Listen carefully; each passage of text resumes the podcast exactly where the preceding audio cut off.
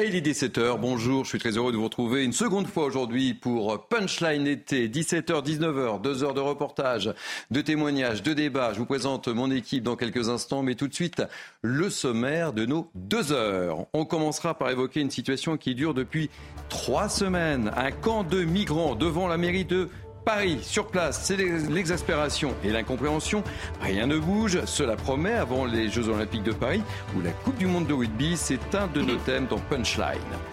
On reviendra sur ces tags retrouvés sur la devanture d'un restaurant cachère à Levallois-Perret. Ces tags ont été nettoyés ce matin par la mairie. La garde à vue de l'homme interpellé, elle, a été levée faute d'éléments suffisants. On en parlera bien sûr. On parlera de la canicule en France aussi. Quatre départements du centre-est ont été placés en vigilance au rouge cet après-midi. Michel Chevalet, notre journaliste scientifique, sera avec nous et bien sûr, il nous dira tout. Et puis, attention, les pédiatres tirent la sonnette d'alarme sur les intoxications au cannabis chez les enfants de moins de 3 ans. C'est un véritable problème dont il faut parler. Nous serons avec Hervé Haas, chef du service pédiatrie à l'hôpital Grasse de Monaco. Voilà pour votre programme. Merci de nous accueillir durant ces deux heures. Tout de suite, place à l'info. L'info ce soir, c'est Adrien Spiteri. Bonsoir Adrien. Bonsoir Thierry, bonsoir à, tous. La France, vous le disiez, est touchée par une vague de chaleur sans précédent cet été. Aujourd'hui, 50 départements étaient placés en vigilance orange par Météo France. Quatre d'entre eux vont passer en vigilance rouge. Il s'agit euh, du Rhône, de la Drôme, de l'Ardèche et de la Haute-Loire. Le pic de chaleur est attendu euh, demain. Christophe Béchu, le ministre de la Transition écologique, s'est exprimé sur le sujet. On l'écoute une cinquantaine de départements aujourd'hui qui est euh, dans des niveaux de vigilance canicule et nous allons basculer pour quatre d'entre eux en niveau rouge euh, avant la fin de cette journée compte tenu euh, à la fois de la persistance de ces vagues de chaleur et puis des températures et des records de température que nous allons atteindre. La CRS 8 a été euh, déployée en fin de semaine dernière à Marseille, dans la cité euh, phocéenne. Les assassinats liés au trafic de drogue se multiplient, mais la ville est loin d'être la seule concernée par le fléau. Et bien souvent, la CRS 8 est déployée sur place, mais cette unité d'élite est-elle vraiment efficace sur le long terme? Dounia Tengour. Plusieurs quartiers de Lyon, Nantes, Mayotte ou encore plus récemment Marseille ont connu le déploiement de la CRS 8 Certains spécialistes de la sécurité dressent déjà un bilan positif des interventions de l'unité. C'est avérée efficace sur Mayotte, elle s'est avérée efficace lors des émeutes euh, parce qu'elle est bien reçue au niveau des habitants qui sont sécurisés par ce quadrillage et ce dispositif projeté très rapidement. Euh, et elle est très réellement un obstacle à la délinquance locale. Pour les forces de l'ordre, le dispositif se révèle à la fois dissuasif mais aussi très efficace. Que ce soit Marseille ou ailleurs, moi j'ai eu des retours d'autres zones de France. À chaque fois, on a eu euh, des résultats intéressants, euh, rassurants aussi c'est arrivé qu'on redéploie une CRS 8 euh, par anticipation et ça a évité justement des débordements. Donc on a quand même un résultat intéressant. Dans les situations d'urgence, la CRS 8 a donc présenté, selon les experts, des résultats probants lors de ses interventions passées, une action ciblée qui s'inscrit néanmoins sur le court terme. En France, les maires seront-ils bientôt revalorisés? Dominique Faure, le ministre des collectivités territoriales, y est favorable au vu de la complexité des fonctions. L'augmentation pourrait concerner les maires des communes de 3 500 à 100 000 habitants. Les explications de Raphaël Lazreg.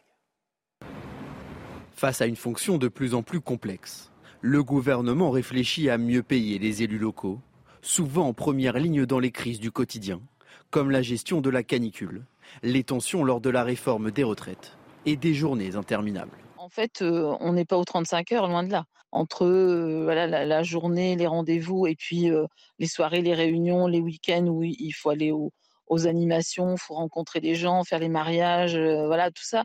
Non, évidemment, on n'a pas une rémunération à la hauteur du temps de travail.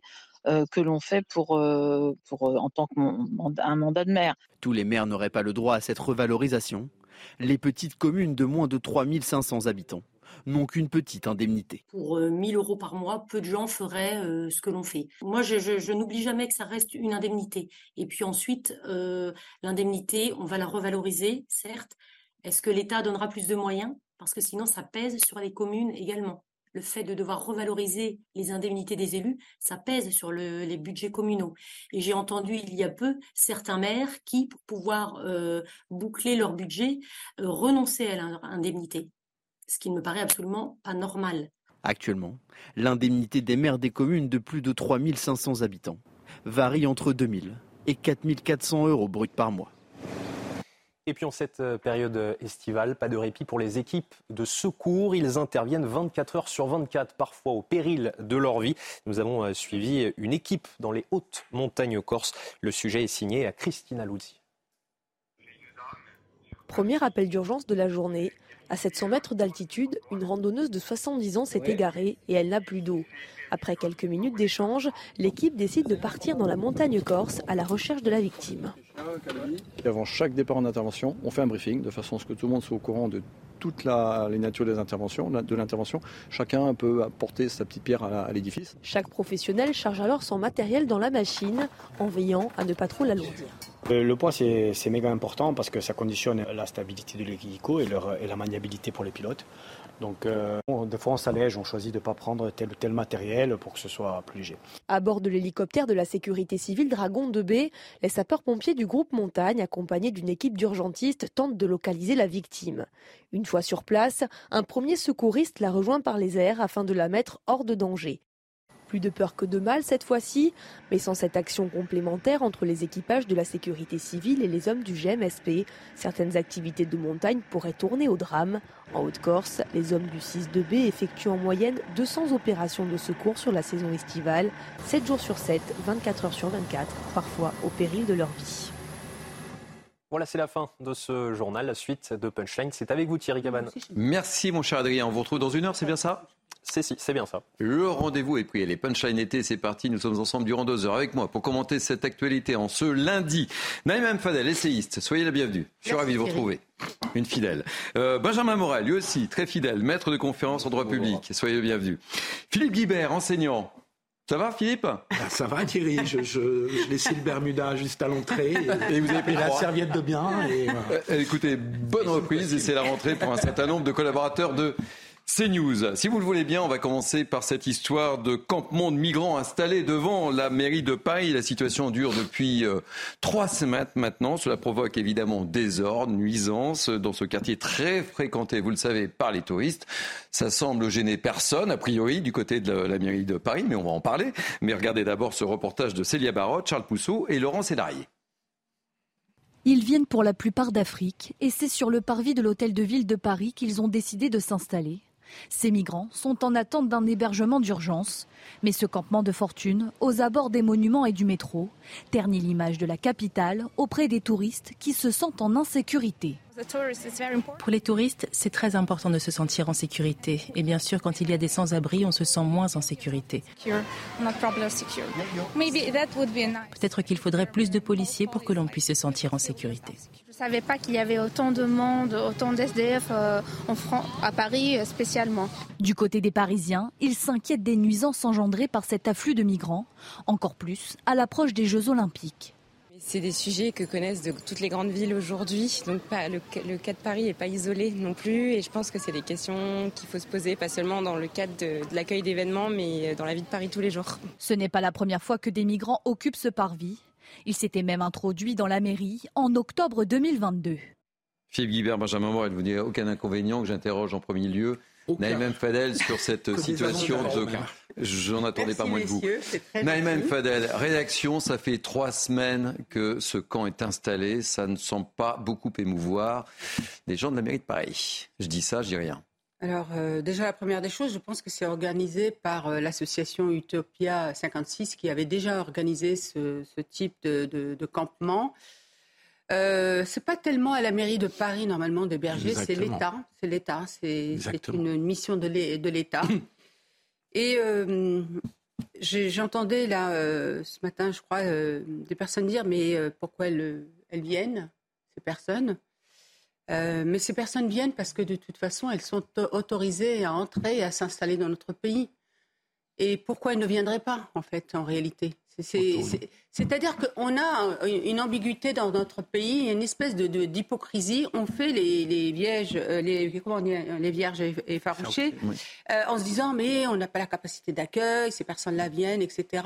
Mais ces personnes-là, elles viennent parce que notre notre système fait qu'ils peuvent venir, elles peuvent entrer et s'installer. Je rappelle quand même qu'il y a l'Union européenne, où il y a eu une injonction pour que toute personne qui immigre vienne, s'installe rentrent et s'installent et ce n'est pas illégal. Donc elles ne sont pas illégalement euh, euh, en, France. Et la deuxième chose que je voudrais, à partir du moment où ces personnes-là rentrent et s'installent, elles ont le droit effectivement à tous les droits. Il y a une injonction à ce qu'elles aient le droit à l'hébergement, et, euh, et, à tout ce qui, ce qui va avec. Donc c'est ça le problème qui se pose. Et effectivement, de voir que ces personnes-là sont dans cette situation, je dirais, extrêmement d'indignité avec leurs enfants, vous avez vu les conditions dans lesquelles elles se trouvent. C'est euh, aussi les problèmes euh, sanitaires, je pense que, que ça pose aussi.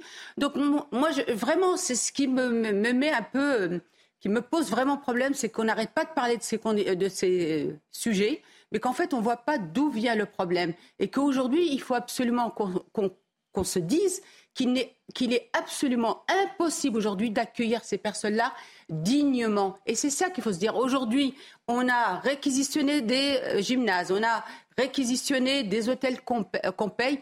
On ne peut plus. Donc il y a aussi une pression sur l'hébergement telle que, effectivement, on peut avoir que ces images qui n'honorent pas la France. Et d'autant que ce n'est pas la première fois que des migrants euh, campent devant la mairie de Paris, euh, Benjamin Morel. Mais on comprend aussi l'exaspération des gens de, ce quartier, parce que ça fait trois semaines que ça dure et il ne se passe pas grand-chose, in fine. Bien sûr, mais je suis absolument d'accord avec Naïma. C'est-à-dire qu'on euh, peut s'attarder sur le symptôme. On peut dire, ah, il y a des migrants sans abri devant la mairie de Paris, c'est un problème.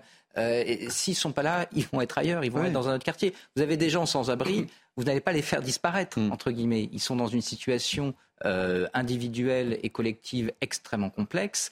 Gérer le symptôme, eh ben, d'abord, on le délègue à des associations parce que l'État n'assume pas son rôle, c'est le premier problème. Moi, je veux bien qu'on tape sur les assos en disant elles ont un objectif idéologique. Oui, elles ont un objectif idéologique? Le problème, c'est que c'est eux qui s'en occupent mm. et que c'est pas normalement à ces associations, c'est au pouvoir public. Donc on ne peut pas, entre guillemets, vouloir le beurre et l'argent du beurre. Ensuite, en effet, il y a la question des frontières. La seule frontière qu'on garde, c'est la frontière de l'Angleterre avec le traité d'Outouquet, on est en effet les meilleurs gardiens de la frontière britannique. Les autres frontières, on en a délégué le gardiennage à l'Union européenne.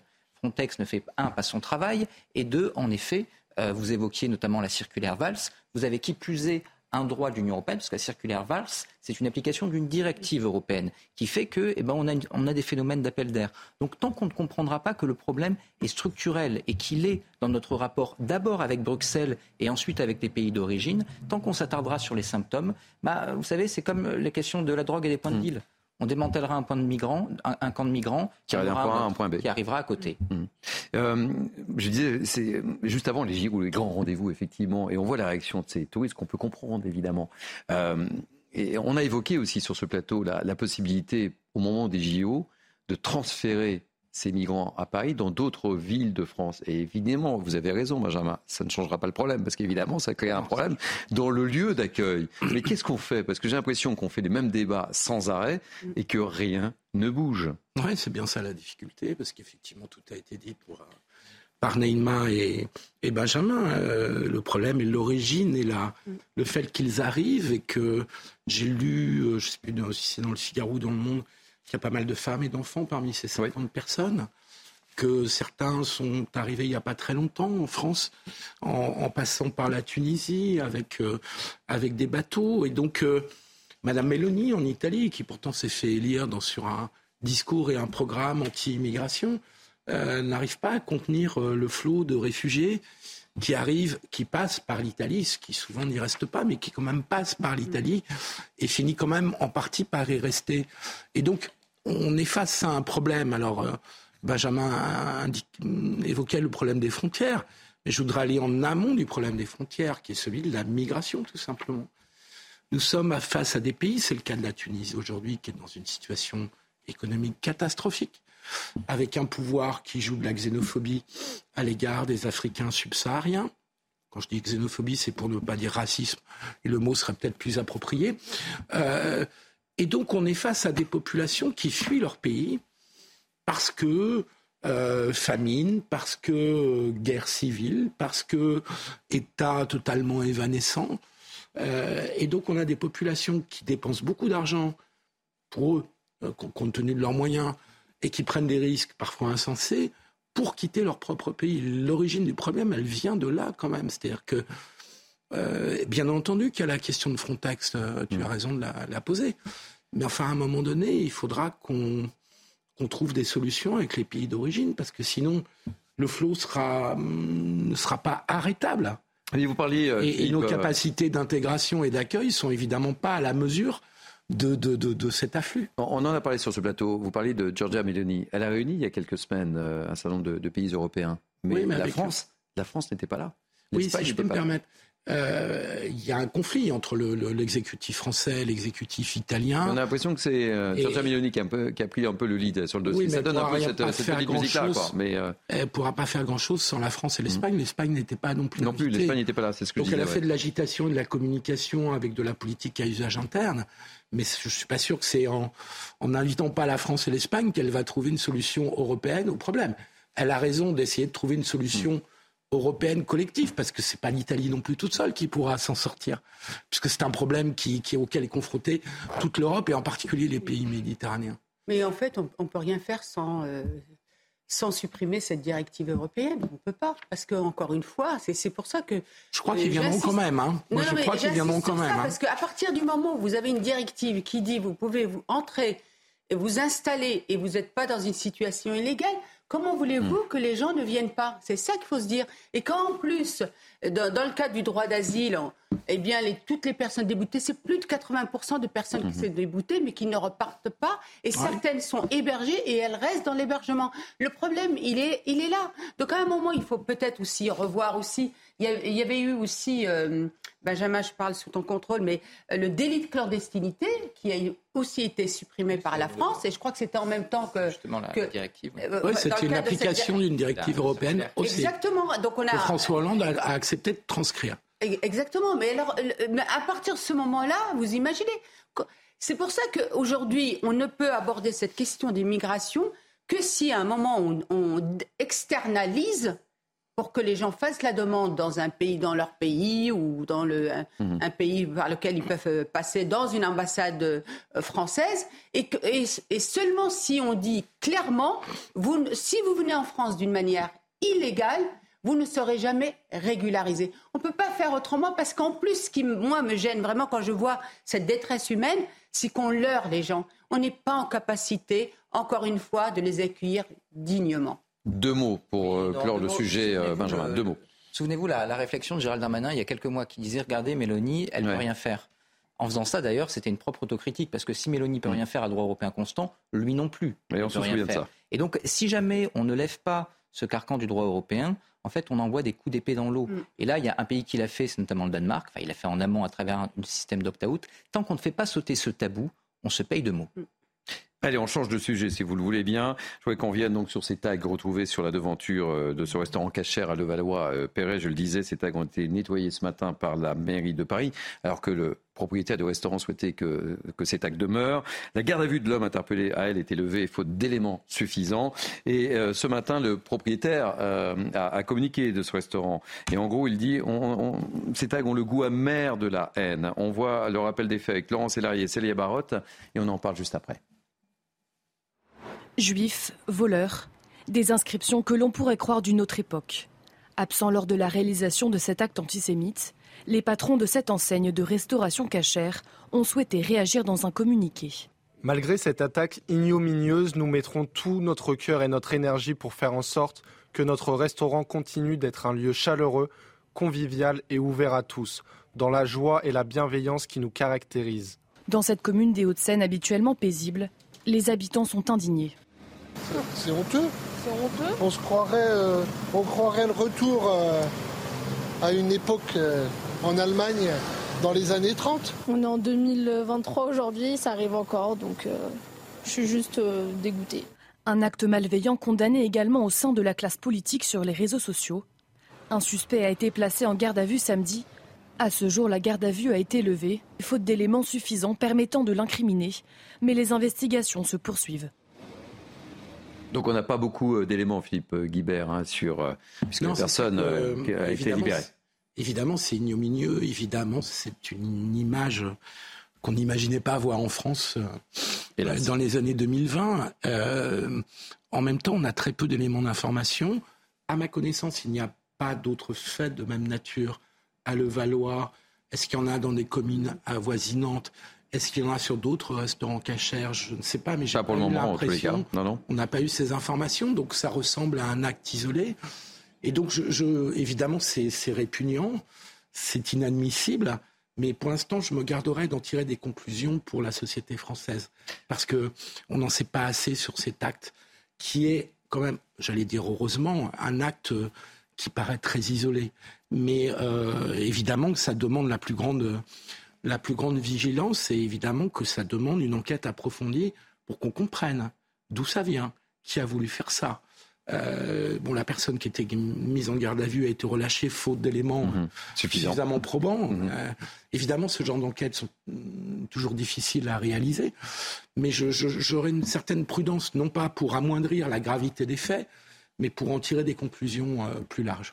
Benjamin, je, l'évoquais, hein, euh, le propriétaire de, ce restaurant qui s'est exprimé via, un communiqué, hein, euh, je rappelle les, termes, le goût amer de, la haine, voulait que cet acte demeure. Vous en pensez quoi? Ils ont été nettoyés par la, par la mairie très rapidement. Vous voyez que ça se voit, hein, qu'effectivement les gens, que ça ne reste pas inaperçu. Oui, parce que, encore une fois, je, l'ai déjà évoqué, je crois, sur, sur votre plateau, puis c'est ce que disait également la personne que vous avez interviewée. Ces images, elles en rappellent quand même d'autres. Euh, vous prenez des photos de, la nuit de cristal, hein, le grand pogrom nazi en 1934. Vous avez les mêmes devantures de magasins. Alors les mots sont écrits en allemand, mais c'est hmm. les mêmes mots. Et donc, je crois que là, il faut clairement pas banaliser. Oui, en effet, c'est peut-être un fait, mais malgré tout, eh bien, aujourd'hui, non, bien sûr, bien hein. sûr, mais je dirais qu'il y a quelque chose, il y a, un fond antisémite aujourd'hui qui est euh, de plus en plus clairement exprimé, de plus en plus clairement visible, et justement, montrer que ce fond antisémite aujourd'hui s'exprime au grand jour, c'est également en prendre la hauteur. Il ne faut pas le relativiser. Oui, il n'y a qu'un magasin, mais c'est réellement le magasin de trop parce qu'il n'y a pas de bon antisémitisme et il n'y a pas un nouvel antisémitisme qui serait plus soft que le précédent. en effet, c'est idiot. Souvent, on relativise en disant, vous savez, c'est quand même bébête, c'est quand même très idiot. Mm. Vous savez, euh, les SA qui faisaient ça en 1934, ce n'étaient pas, des, pas des grands intellectuels. Hein. C'était des imbéciles, mais des imbéciles qui ont fait des horreurs. Donc, il ne faut pas relativiser. Là, on a affaire à quelque chose qui, à mon avis, est quand même révélateur d'un climat. Et cet antisémitisme-là, bah, il faut le combattre avec la dernière des forces. Je vous donne la parole euh, tout de suite, Naïm Fadel. Je voudrais euh, vous faire écouter euh, la réaction de Sarah Waklil, qui était mon invitée dans l'heure des, pros, qui est vice-présidente de l'Union des, étudiants juifs de France. Et pour elle, effectivement, il existe plusieurs formes d'antisémitisme. Écoutez-la. Il existe aujourd'hui plusieurs formes d'antisémitisme. Elles se manifestent par des formes diverses et variées. Pour autant, c'est un antisémitisme qui subit et qui, enfin, qui, qui, qui éclate depuis déjà plus, enfin longtemps. Euh, dernièrement, on avait euh, l'antisémitisme de Civitas, dont, dont j'ai parlé euh, il y a une dizaine de jours également sur CNews. c'est chaque fois différentes formes, mais ce sont des mots finalement qui amènent à la haine. ça part de différents, de différents mouvements, de différents endroits, mais qui amènent toujours à la, même chose l'insécurité, la peur, et créer au quotidien oui, euh, ce sentiment pour les Juifs de ne pas en être en France, de ne pas être français, de devoir être exclu, bien qu'ils soient tout aussi français, et je pense, j'en suis sûre d'ailleurs, puisque je le suis, euh, tout aussi euh, française que les autres. Naïm Fadel. écoutez, moi je, je pense qu'il ne faut pas effectivement banaliser, il ne faut pas relativiser. C'est extrêmement grave parce que là c'est sur une devanture de commerce, mais c'est quelque chose qu'on connaît quand même au quotidien. vous avez plus d'enfants aujourd'hui juifs dans les écoles euh, publiques.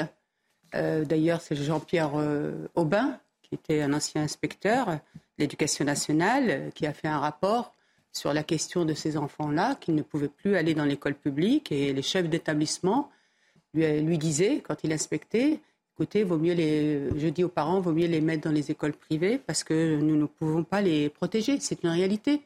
Il y a beaucoup de villes aussi où il n'y a plus de juifs aujourd'hui justement, Sarcelles, beaucoup sont partis à Levallois-Perret. Euh, il y a aussi euh, tous ces cas euh, d'enfants qui, avec leur kippa, qui sont obligés de cacher leur kippa sous une casquette. Il faut pas, faut pas minimiser parce que ça veut dire que, et effectivement, je rejoins aussi ce qu'a dit Benjamin, c'est il y a un climat nauséabond aussi. Regardez les réseaux sociaux. Regardez quand, quand vous vous tweetez euh, contre l'antisémitisme, regarde ce que vous prenez dans la gueule, excusez-moi le terme. Hein. J'en ai fait les frais. Donc c'est extrêmement grave. Et pour moi, euh, que ce soit le racisme ou l'antisémitisme, ça engage la société entière. Et dans ce cas-là, il faut voir effectivement tout un travail d'action, de prévention auprès de nos enfants, auprès des jeunes et aussi auprès des familles. Et on a des, des structures pour ça. On a effectivement l'école, les centres de loisirs, les centres socioculturels. Il faut absolument que tous les pans de la société se saisissent de cette question, parce qu'il y va de la cohésion nationale, du vivre ensemble. Vous voyez, c'est ça. Et quand il y a eu ce qu'il y a eu par rapport à mon ami Rachel Kahn, qui a eu quand même euh, un tweet antisémite à son encontre, on ne peut pas laisser passer, on ne peut pas minimiser. Et je trouve que c'est grave aussi certains politiques qui relativisent, qui minimisent et qui disent qu'il y a le bon antisémitisme, excusez-moi de le dire comme ça, et le, et le, et le faux, le vrai et le faux. Hmm. C'est extrêmement grave. Je vous propose d'écouter Bérangère Couillard, qui est la ministre déléguée chargée euh, euh, de l'égalité femmes-hommes et de la lutte contre les discriminations, qui était l'invitée euh, d'Élodie Huchard ce matin. Écoutez-la. C'est évidemment consternant. C'est un antisémitisme qui est rampant et qui continue, en tous les cas, à être présent dans notre pays et, ailleurs aussi, hein, pas qu'en France. Mais je pense qu'il faut être extrêmement vigilant et surtout ne rien laisser passer sur ces actes ou des propos aussi qui peuvent être tenus et qui sont assez réguliers malheureusement euh, sur la place publique ou même sur les réseaux sociaux. Philippe Guibert, c'est tolérance zéro. Oui, forcément. Il n'y a pas de discussion et de débat là-dessus. Mais je, reviens parce que je ne voudrais pas euh, donner l'impression que je minimise la gravité de ces faits. Mais je, je, reste quand même euh, euh, prudent sur l'interprétation de, cette, euh, de cet acte innommable. Euh, je reste quand même prudent parce que, parce que l'antisémitisme en France et plus généralement le racisme, il y a un, vrai paradoxe hein, quand on prend un peu de recul. quand on regarde les grandes enquêtes qui sont réalisées sur l'antisémitisme ou le racisme en France, notamment par la CNCDH, la Commission mmh. Consultative des droits de l'homme, euh, l'antisémitisme et le racisme, au sens classique du terme, sont plutôt en recul dans la société française. Et donc on a des minorités qui peuvent être très actives, qui peuvent être très localisées, qui peuvent être très diverses aussi, qui commettent des actes antisémites ou, racistes. Mais euh, je voudrais pas Je trouve que le passage à la conclusion qu'on vivrait dans une société qui est euh, de plus en plus antisémite ou de plus en plus raciste, me paraît euh, devoir être discuté au minimum. Euh, c'est pour ça que je, préfère être prudent. Évidemment que c'est inacceptable, évidemment qu'il n'y a, aucune tolérance à avoir.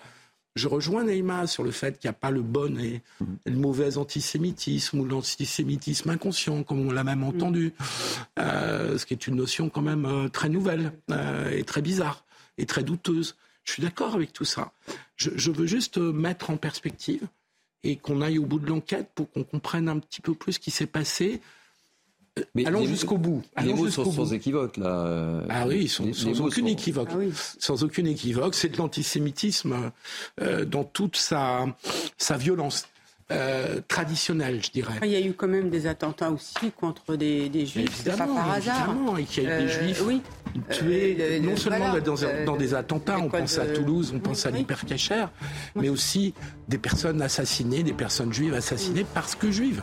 On pense à Mireille Knoll ou, d'autres personnes. Allez, on va, marquer, on va marquer une première pause dans ce punchline été. On aurait pu en parler encore, malheureusement. Euh, on en reparlera, évidemment, sur, sur nos plateaux. On va marquer une pause et on, va parler, on va parler de ah du convoi de l'eau. Vous savez ce convoi qui devait euh, pacifique, pacifique calme, absolu, familial, en vélo. On est loin de cette euh, image et on vous raconte tout ça juste après. Restez avec nous. On se retrouve dans quelques instants. Merci de nous accueillir, c'est Punchline été jusqu'à 19h euh, avec euh, mes invités Naïm Fadel, Benjamin Morel, Philippe Guibert, notre ami Michel Chevalet, journaliste scientifique bien connu qui nous a rejoint. On va parler canicule, vous allez tout nous expliquer comme d'habitude. Comment ça marche? Et comment ça marche? Évidemment. Je ne voulais pas la faire, mais vous me tendez une perche, je l'ai saisie aisément. On se connaît depuis tellement longtemps. Euh, on va parler de cette fameuse marche. Vous vous souvenez, cette marche qui devait être calme, familiale avec des tracteurs, des, vélos. Donc cette marche qui est partie des, Deux-Sèvres, c'était vendredi pour dénoncer effectivement ces, ces, bassines. Eh bien, regardez ces, images. Hein. un golf a été saccagé par des écologistes radicaux. Alors c'est bête parce qu'en fait sur le golf il y a des caméras. Donc euh, certains euh, des mouvements disent c'est pas nous, sauf qu'il y a des caméras, on a vu. Et puis surtout, ils ont laissé un certain nombre de traces, euh, quelques signatures aussi. Une enquête, évidemment, est ouverte. Rappel des faits avec Célia Judas. Et puis on en parle tous ensemble sur ce côté calme et paisible de cette marche.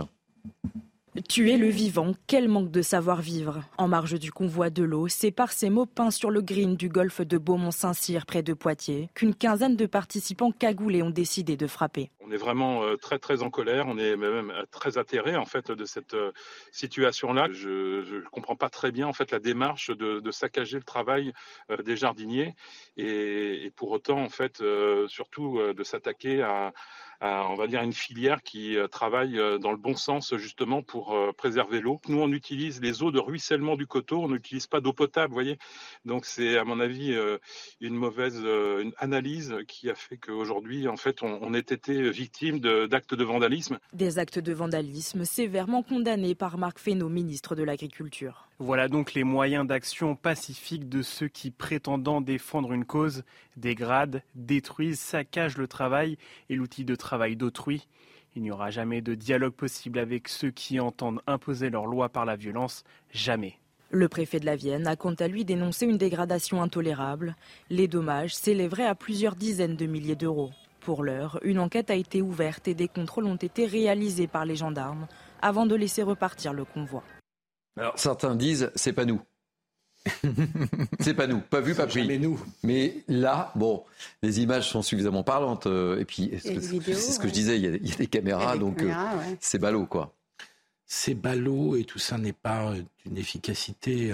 Parce qu'il y a eu des critiques euh, qui n'étaient pas illégitimes sur les terrains de golf, puisque ça demande beaucoup d'eau. Mm. Et le directeur qu'on a entendu du golf a bien répondu, parce que les, les, les golfs ont commencé à a bien avancé dans une euh, transformation de leur mode d'arrosage. Mm. À juste titre, et c'était, ils devaient le faire, ils se mm. devaient le faire, puisqu'on est dans une situation où on ne peut pas euh, gaspiller l'eau potable comme ça, euh, compte tenu du réchauffement climatique et de la sécheresse qu'elle peut entraîner dans de nombreuses régions. Donc c'est pour ça que c'est un c'est idiot en fait, ces dégradations. Je, je... Il y a des choses, on a vécu des choses beaucoup plus graves en termes de violence hmm. euh, au cours du, du, printemps et autour de, de Sainte-Soline et, d'autres endroits. Euh, mais c'est stupide. C'est surtout stupide. C'est-à-dire que, en fait, la cause de l'eau et de la sécheresse est un vrai sujet. Je pense que, y compris sur ces projets de méga bassines qui ont été conçus il y a 25-30 ans et qui puissent dans les nappes phréatiques pour garder l'eau pour l'été, on peut se poser des questions sur ce qui était valable il y a 25-30 ans, est-ce que ça l'est toujours 25 ans plus tard? On peut au moins poser la question. En revanche, ce genre d'action est complètement idiote et contre-productive.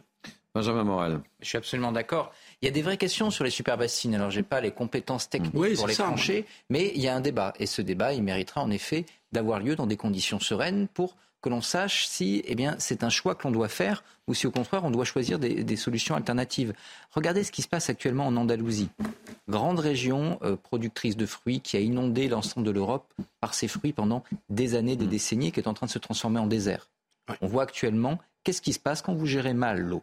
Donc il y a un vrai sujet. Ce sujet, on doit se le poser. Le réchauffement climatique, on ne peut pas lutter contre avec notre bouclier en disant ça n'arrivera pas. Non, même si on faisait tous les efforts possibles, il aura lieu dans des proportions plus ou moins variables selon les efforts qu'on fera, mais il y aura un réchauffement climatique et notre modèle agricole va devoir s'adapter, et notamment dans la gestion que ce modèle eh bien, euh, opère en matière de ressources d'eau. Donc il faut qu'on ait ce débat. Ça, ça nous empêche de l'avoir. Parce que tout d'un coup, vous avez des gens qui dégradent et donc qu'il faut condamner et donc on ne peut pas avoir le débat, et des gens qui eh bien, vont considérer qu'il faut avoir le débat, mais qui vont être ramenés à ceux qui dégradent.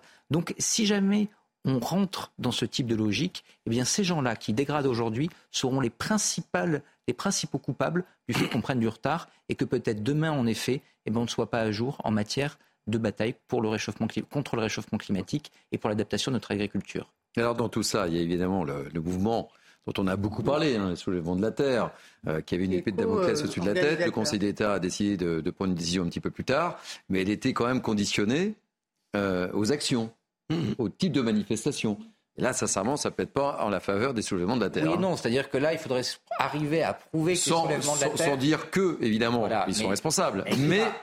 Oui, mais alors, encore une fois, vous ne pouvez pas prendre des euh, actions et les imputer parce que c'est le même combat à une association qui, a priori, n'en pas, euh, n'en est pas directement ni le coupable, ni même ne les a incités. Il y a quelques petites inscriptions sur le. Oui, il y a sans doute des inscriptions, mais encore faut-il arriver à montrer que ce sont les soulèvements de la Terre qui ont lancé le truc, mm. qui par ailleurs n'est pas une association, mais un groupement. Comprenez bien que d'un point de vue juridique, c'est mm. beaucoup plus compliqué. Bien sûr. Et donc, on a eu un jugement référé. En effet, euh, le groupement n'est pas dissous. Il y aura un jugement au fond si jamais on montre qu'il y a une vraie incitation, etc., et mm. qu'elle est disproportionnée par rapport aux objectifs, il pourrait y encore y avoir des solutions.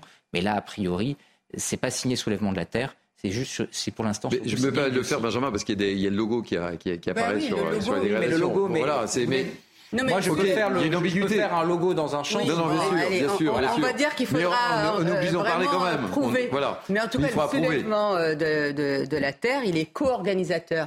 Et je voudrais juste rappeler que euh, quand il y a eu ce convoi Jean Souris, parce que qui a été lancé, bon, donc c'était bon enfant, familial, les tracteurs euh, décorés, etc et on nous dit pacifiste et on se dit ouais, super, on a même envie d'y aller pour voir comment ça se passe, etc.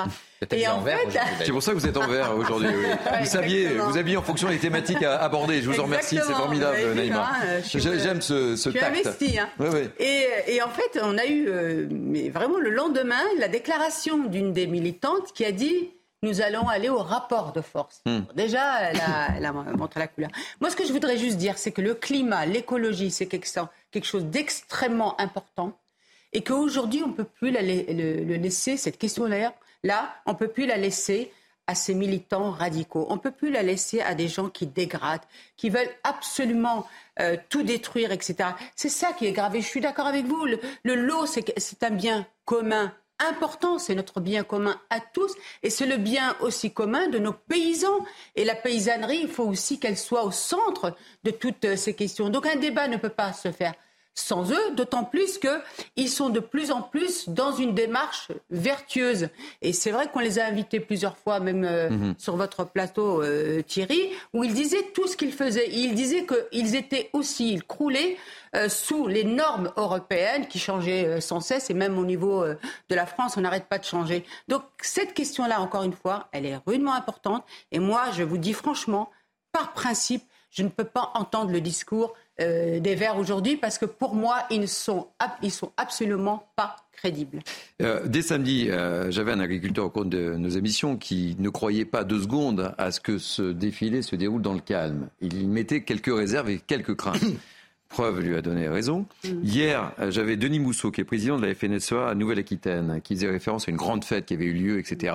Et qui disait, mais la terreur est chez nos agriculteurs. C'est-à-dire qu'il y a des gendarmes dans euh, chacune des exploitations qui longent le parcours tellement qu'ils s'attendent effectivement à des, à des actions. Et, c'est ça qui n'est pas normal. Ils ne sont pas contre le débat, mais ils craignent effectivement qu'il y ait des dérapages. Et ces dérapages, le calme n'a duré même pas 48 heures, Philippe Guibert. Oui, je, et ça pollue le débat. Je crains que l'écologie, qui est une cause euh, particulièrement actuelle, on l'a dit, euh, soit malade de la radicalité. C'est-à-dire que se sont investis euh, dans cette préoccupation euh, extrêmement légitime des gens qui considèrent qu'il faut passer par la désobéissance civile violente. Euh, parce que là aussi, on peut avoir un débat sur la désobéissance civile. Quand elle est pacifique, elle peut s'entendre. Même si les gens sont condamnés, ils sont pacifiques et il n'y a pas de violence à l'égard des personnes ou des biens. À la limite, les manifestants auraient tous campé sur le green du golf qu'on voit en ce moment à l'image. Euh, c'est une autre façon de faire euh, que de la pure dégradation euh, des biens.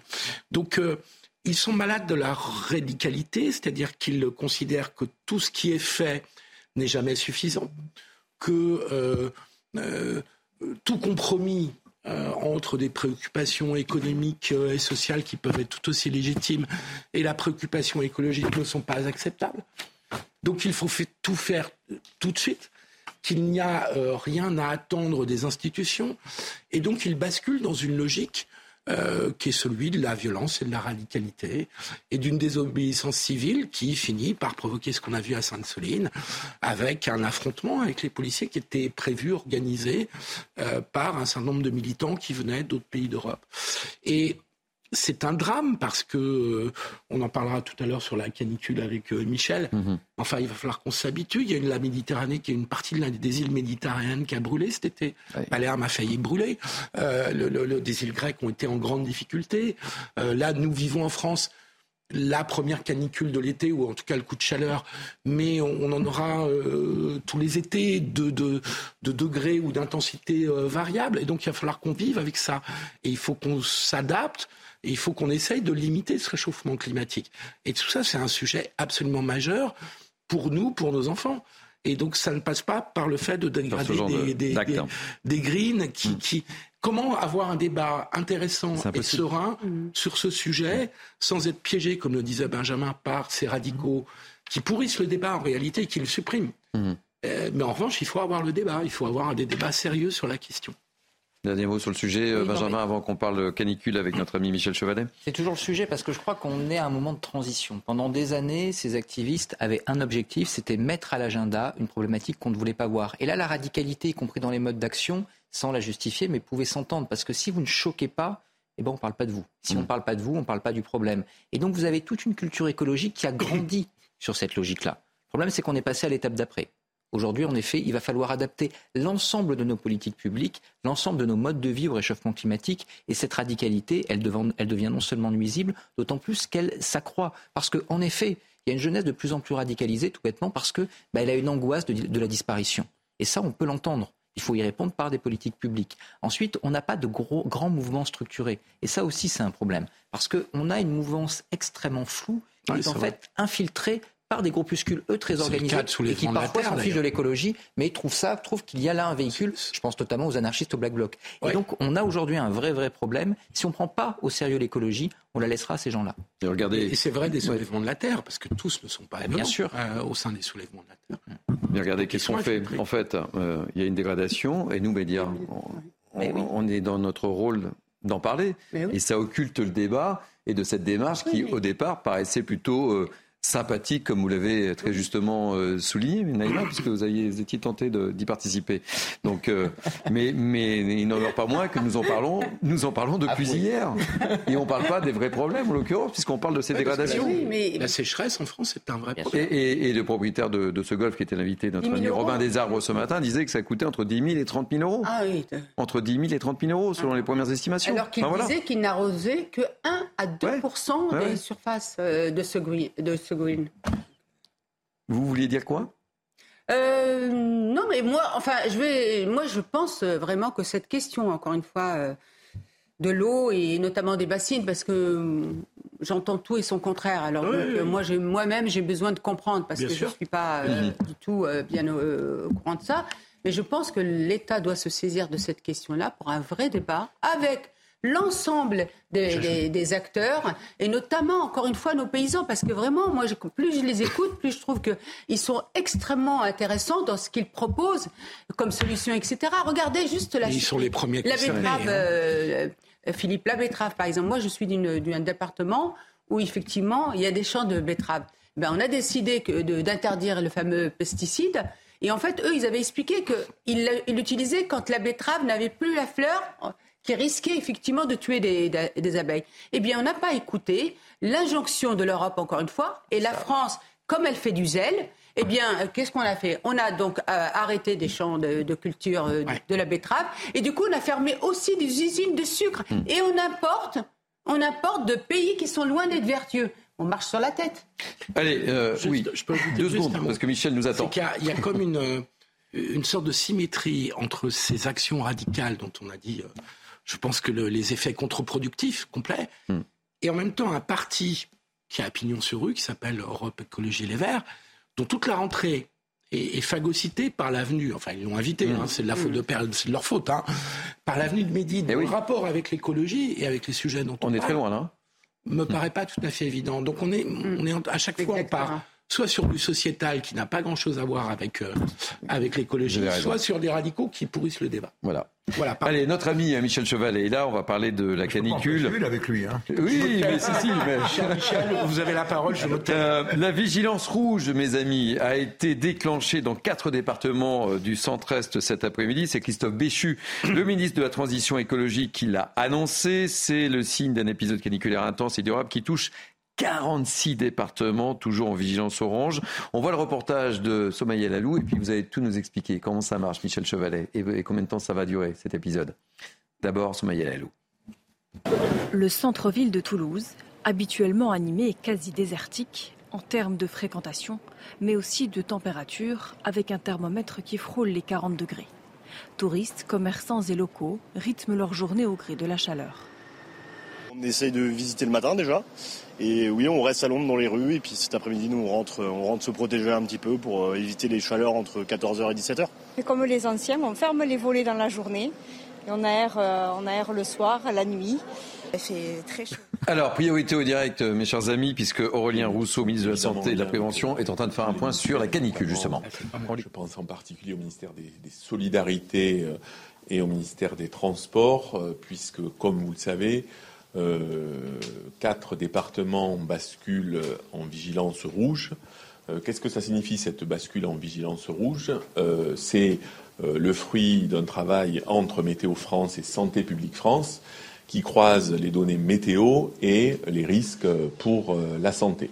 Donc le, changement le plus important, c'est que en vigilance rouge, tout le monde est concerné.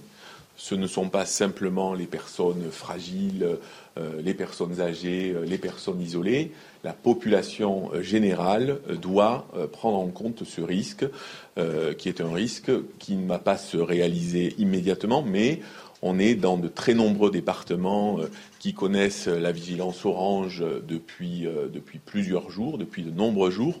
On est à la fin de l'été, donc on a des éléments spécifiques cette année qui font que les organismes des uns et des autres sont plus fatigués. Mais je le dis aussi, euh, on est préparé à ce type d'événement. Euh, les quatre départements euh, en question, les préfets ont activé les cellules de crise, vont le faire dans les heures qui viennent pour adapter et prendre les mesures nécessaires qui sur des manifestations sportives, qui sur des manifestations culturelles. Mais tout ceci n'empêche pas de vivre.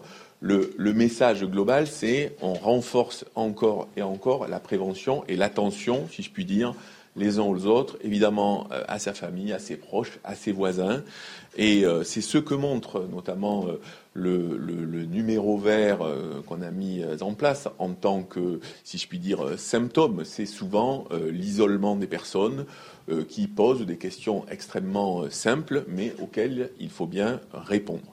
Donc, euh, je, voudrais euh, dire aussi que euh, aujourd'hui, on est au milieu d'un épisode, d'un épisode météorologique. sans doute que se décale encore un peu à la fin de la semaine la baisse des températures, mais on est en termes de santé publique au début d'un épisode. On ne peut pas en temps réel dire qu'il y a un impact sur la santé. On ne constate pas de passage extrêmement important aux urgences mais on ne le constate pas depuis plusieurs années quand il y a un épisode de canicule. Mais euh, on a repassé, j'ai eu l'occasion de le dire aux équipes à l'instant, à tous les établissements de santé, à tous les EHPAD, euh, sous l'autorité d'Aurore Berger, euh, le, le, message d'être en vigilance maximale. Et évidemment, quand on a un hôpital qui à certains endroits est en difficulté et qu'on a la crainte que la, une vague de chaleur euh, fasse qu'il y ait quelques passages de plus aux urgences, eh bien on redouble de mobilisation pour aider cet hôpital à tenir ses lignes de garde, à rester ouvert la nuit, euh, à réguler par le 15, à, avoir, euh, à pouvoir permettre aux Françaises aux Français d'avoir quelqu'un au bout du fil. Donc c'est d'abord un message de vigilance, un message de mobilisation collective, un message de responsabilisation mais euh, voilà, on doit s'habituer à vivre avec ces chaleurs extrêmement fortes. Euh, L'État, les collectivités territoriales, les associations, et j'ai demandé un effort particulier de, suivi et de contact avec des associations qui euh, s'occupent des personnes à la rue, sont mobilisées pour faire face. et je crois que nous, nous, saurons tenir, mais en effet, grande prudence Demain, quatre départements de plus. Ça veut dire aussi pour les salariés, pour les employeurs, une grande vigilance. Et on réévalue chaque jour la situation pour savoir si d'autres départements pourraient basculer en vigilance orange et en vigilance rouge. Ce n'est pas une vigilance, encore une fois, tout s'arrête. C'est un message global de mobilisation de la nation pour prendre soin des plus fragiles et pour faire attention à soi en général, euh, quand on est notamment en vigilance rouge, quel que soit son état de santé. Merci beaucoup. Monsieur le ministre, bonjour. Euh, très concrètement, avec des chiffres l'appui, qu'est-ce qui a justifié que dans ces quatre départements, on passe en rouge? C'est quoi les critères? Est-ce que vous avez des exemples dans ces départements en question? Oui, je peux, je peux, vous donner un exemple. Hein. Le, Rhône, par exemple, on a des températures qui sont estimées par Météo France pour demain, qui sont des températures qui vont être euh, extrêmement élevées, vers 42 euh, ou même peut-être 43 degrés. Et simultanément, on a un département du Rhône qui est en vigilance orange depuis plus de six jours. Donc c'est le, le regroupement entre ces deux données, la durée de l'événement et, et sa puissance et, et le pic de chaleur qui fait qu'on considère qu'à partir de ce moment-là, on bascule dans une euh, prise en compte des risques pour la santé de toute la population et pas seulement euh, des personnes fragiles. Donc c'est la spécificité de cet événement, c'est sa longueur, et ça le français, les Français le vivent tous les jours. La situation à l'hôpital aussi, dans certains départements c'est pris en compte dans ce Oui, nous, les, les, euh, je vous l'ai dit, aujourd'hui, on est sur des augmentations de passages aux urgences qui sont extrêmement faibles. Euh, on a très peu de passages aux urgences pour des cas de déshydratation. On a beaucoup appris euh, depuis la canicule de, 2003, mais ça ne veut pas dire on on a un certain nombre d'hôpitaux qui sont euh, sur une ligne de crête à la merci d'une absence inopinée. Donc c'est ces hôpitaux-là aussi, c'est ce que j'ai demandé aux directeurs généraux des agences régionales de santé, qui sont euh, sur lesquels on, met la plus grande vigilance et qu'on essaie d'appuyer le plus possible pour maintenir euh, l'offre de soins. Vous disiez vouloir aider justement les urgences à faire euh, face à cette vague de chaleur. Comment, qu'est-ce que vous allez pouvoir mettre en place concrètement pour pouvoir les aider? Aujourd'hui, très concrètement, il y a déjà une première chose. Alors, c'est que c'est que la c'est la prévention qui joue. Quand on arrive dans une situation de déshydratation avancée, euh, c'est, j'allais dire, c'est qu'on a raté les, étapes d'avant. Donc c'est pour ça qu'on repasse ces messages de prévention. Encore une fois, ce ne sont pas des messages de, peur, ce ne sont pas des messages pour inquiéter les gens, c'est pour dire on a les outils et on sait ce qu'il faut faire, euh, s'hydrater régulièrement, euh, ne pas sortir, ne pas faire de sport. Et là, ça ne s'applique pas que aux personnes âgées, ça s'applique dans les départements en question à la totalité de la population. Est-ce que le passage en d'un département implique automatiquement de nouvelles restrictions? Est-ce que c'est à la euh, discrétion des, préfets et quel genre de restrictions peuvent se prendre dans ce genre de situation? Alors il n'y a, pas d'automaticité parce qu'en effet, euh, l'autorité préfectorale, en lien avec les, agences régionales de santé, euh, fait un point d'analyse de la situation, que ce soit, je l'ai évoqué tout à l'heure, pour des manifestations sportives ou des manifestations culturelles. Mais si les organisateurs, par exemple, d'une manifestation culturelle ont mis en place euh, des fontaines, de la distribution d'eau, euh, des abris, etc. La situation n'est pas la même que si rien n'est prévu en la matière. C'est au préfet euh, de faire cette appréciation. c'est leur métier. Ils ont l'habitude de la gestion de ces situations. Et là encore, on le fera en fonction des situations locales.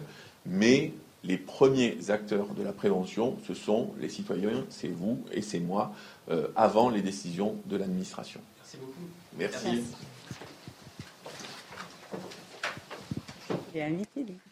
Voilà, c'était Aurélien Rousseau, ministre de la Santé et de la Prévention, euh, qui nous faisait un point sur la situation depuis euh, le Centre opérationnel de régulation et de réponse aux urgences sanitaires et sociales. Le moins qu'on puisse dire, ce ministre de la Santé et de la Prévention est sur le terrain, Philippe Guibert. Oui, il fait de la présence. C'est bien. Non, mais peut pas le reprocher hein, par rapport à 2003. Michel, euh, mais simplement. oui, parce que 2003, on, on, avait reproché au ministre de la Santé de. C'est normal que Michel parle. C'est un moment. C'est Philippe ou Michel? mais En fait, ce sont tous les deux. Mais au départ, la balle était donnée à Philippe, mais euh, Michel, mais Michel, je vous en prie, ah on débriefe. Bien suivre maintenant. Toi. évidemment. On va au rugby là. On va y aller là. Voilà. Non. Qu'est-ce que c'est que de passer de l'orange au rouge? C'est simplement ça ne changera rien. C'est une décision administrative de façon à, j'oserais dire, mobiliser le, maximum de moyens de façon à, à rendre les choses les plus agréables possibles pour le grand public. Parce que c'est ça, finalement. Hein, ça s'adresse vraiment euh, aux, personnes. Voilà. Et alors, n'oublions pas, de même, bon, je, regarde les choses, euh, il y a deux choses. Il y a la réalité scientifique, je vais vous en parler, connaît pas tout, mais pas mal. Et puis, il y a le ressenti par les gens, notre mode de vie. C'est ça qui est différent. Ah. Alors, expliquez-nous justement le, pourquoi du comment de, cette situation actuelle à laquelle nous sommes confrontés. Eh oui, attendez. Moi, j'étais euh, dans le centre de la France, quelques séjours. C'est, il fait chaud, mais c'est supportable. Pourquoi? Parce que entre les, statistiques, là, j'ai fait les chiffres de Météo France, les, vagues de chaleur, c'est pas nouveau, mes enfants. Depuis 1947, il y en a eu 46 vagues. C'est pas d'aujourd'hui. Les situations l'été anticyclonique, mais c'est normal. Simplement, maintenant, il y a un, un phénomène qui est, moi je vais, même pas parlé de réchauffement. Je crois qu'on est dans un changement complet de, climat. On va y revenir. C'est très, grave ce qui est en train de se passer. Et surtout, la vitesse à laquelle ça se passe. Et puis le deuxième phénomène, notre mode de vie par rapport à 1947 a considérablement changé parce que nous sommes beaucoup plus à vivre dans des villes que vivre à, hmm. la campagne et, dans la ville. On a déboisé pour construire des, des, grandes barres qui sont totalement invivables. Donc voilà, il faut faire très attention entre la réalité et, le ressenti. Alors ce qui n'empêche pas qu'effectivement, on a là une vague de chaleur et que le phénomène s'accélère et de plus en plus fort. Les températures, nous avons ce qu'on appelle des nuits tropicales, c'est-à-dire il y a canicule parce qu'on est au-dessus de 20, degrés la nuit et donc euh, sans clim, ben, il est très difficile de, de, de, de vivre. Expliquez-nous ces, ces cartes-là. Qui, euh, Alors, je vais vous expliquer le phénomène qui se passe. Il y a deux choses. Et en, en, 50 secondes, me dit Céline Génaud. Comment? En 50 secondes, me dit Céline Génaud, qui, euh, vous savez, moi j'obéis à Céline Génaud. Elle me dit 50 secondes pour Michel Chevalet. Voilà. Vous avez 50 secondes pour expliquer les cartes. En 50 secondes? Oui. Bon. C'est le challenge fixé par Céline. Ce qui nous conditionne, l'anticyclone qui nous couvre, qui fait le gros dôme, l'anticyclone, il est né avec le, présence du, courant de jet. Les courants de jet, c'est les courants qui tournent autour de la Terre à très grande vitesse, et, hein, dans le sens de rotation de la Terre. Et ces jets, ils ondulent. Ils séparent le chaud du froid. Or, manque de peau en ce moment, regardez comment il est le jet. Au lieu d'avoir un seul courant, il est morcelé en deux morceaux. Vous les voyez, ces deux morceaux. Il y a un morceau qui passe vers le nord, un morceau qui passe vers le sud. Nous, on est entre les deux. Et entre les deux, il y a quoi? Il y a un anticyclone. Et là donc, et la situation est bloquée. Qui dit anticyclone En altitude. Et vous avez vu les, dernières nouvelles. Hmm. Il fait 0 degré à plus de 5000 mètres d'altitude. Donc la chaleur, elle va jusqu'à l'eau. Donc on a une bloqué par le courant de jet, un double jet, c'est comme au bar, là. Tiens, tu nous en mets un double. Voilà, la, météo nous met un double jet. Bon, et en, deux secondes, deux secondes, en deux mots, en deux mots, ça, va durer combien de temps? Deux mots. Milieu de la semaine, et en fin de semaine, on va avoir des orages. Et on va avoir 20 degrés de chute de température. Allez, je siffle la mi-temps, c'est la mi-temps de Punchline été. Vous avez été formidable. Céline Génaud vous félicite. On se retrouve dans quelques instants euh, avec vous, évidemment, pour la dernière heure. A tout de suite. Merci de nous accueillir jusqu'à 19h pour Punchline. Été, beaucoup de débats, beaucoup de sujets ce soir. On se retrouve dans quelques instants avec mes invités, mais tout de suite passe à l'info avec Adrien Spiteri. Rebonsoir Adrien. Rebonsoir Thierry, rebonsoir à, tous. Depuis euh, trois semaines maintenant, plusieurs euh, dizaines de migrants sont installés sur le parvis de l'hôtel de ville à Paris. La mairie assure avoir interpellé l'État à ce sujet. Le campement provoque sur place désordre et nuisances dans ce quartier très fréquenté de la capitale. Une présence qui interroge également les touristes à moins d'un an des Jeux Olympiques à Paris. Le reportage est signé Laurent Sélarié, Charles Pousseau et Célia Barotte. Ils viennent pour la plupart d'Afrique et c'est sur le parvis de l'hôtel de ville de Paris qu'ils ont décidé de s'installer. Ces migrants sont en attente d'un hébergement d'urgence, mais ce campement de fortune, aux abords des monuments et du métro, ternit l'image de la capitale auprès des touristes qui se sentent en insécurité. Pour les touristes, c'est très important de se sentir en sécurité. Et bien sûr, quand il y a des sans-abri, on se sent moins en sécurité. Peut-être qu'il faudrait plus de policiers pour que l'on puisse se sentir en sécurité. Je ne savais pas qu'il y avait autant de monde, autant d'SDF euh, à Paris euh, spécialement. Du côté des Parisiens, ils s'inquiètent des nuisances engendrées par cet afflux de migrants, encore plus à l'approche des Jeux olympiques. C'est des sujets que connaissent toutes les grandes villes aujourd'hui. Donc le, cas de Paris n'est pas isolé non plus. Et je pense que c'est des questions qu'il faut se poser, pas seulement dans le cadre de, l'accueil d'événements, mais dans la vie de Paris tous les jours. Ce n'est pas la première fois que des migrants occupent ce parvis. Il s'était même introduit dans la mairie en octobre 2022. À Garches, un enfant de 12 ans a été violemment agressé ce samedi. Il a été raquetté, roué de coups et mis à nu en pleine rue. La victime assure aux policiers que son agression a été diffusée sur les réseaux sociaux. Une enquête a été ouverte par le parquet de Nanterre. Un suspect a été placé en garde à vue. Du nouveau, dans l'affaire des tags antisémites à Levallois-Perret, ils avaient été retrouvés sur la façade d'un restaurant cachère. La garde à vue du principal suspect a été levée sans poursuite, faute d'éléments suffisants. De son côté, la mairie de Levallois-Perret a décidé d'effacer les inscriptions. Reportage de Jules Bedeau et Clotilde Paillet. C'est ici, sur cette façade désormais nettoyée par la mairie, que les inscriptions antisémites ont été trouvées.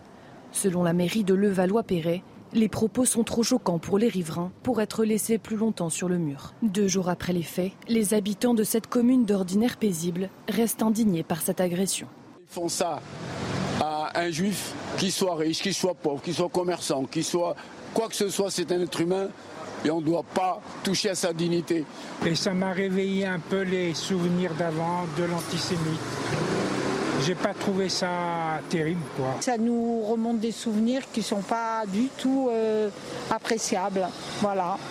J'espère que les choses vont s'arranger. Un suspect a été arrêté samedi et mis en garde à vue, mais elle a été levée hier, faute d'éléments suffisants permettant de l'incriminer.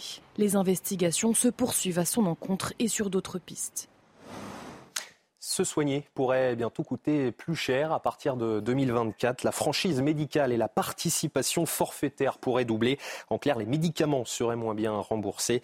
La mesure a été annoncée par le ministre de l'économie Bruno Le Maire. Les explications avec Mathieu Devez. Se soigner pourrait désormais coûter plus cher. En quête d'économie, le gouvernement souhaite en effet augmenter la franchise médicale et la participation forfaitaire lors d'une consultation. Une hypothèse qui divise les Français.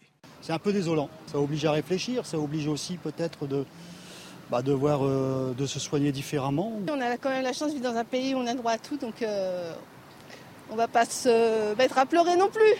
Il faut penser à ceux qui ont moins que nous. Je trouve que c'est un peu trop. Ça va être encore euh, un peu plus de, mon budget, mais ça va être chaud. C'est difficile.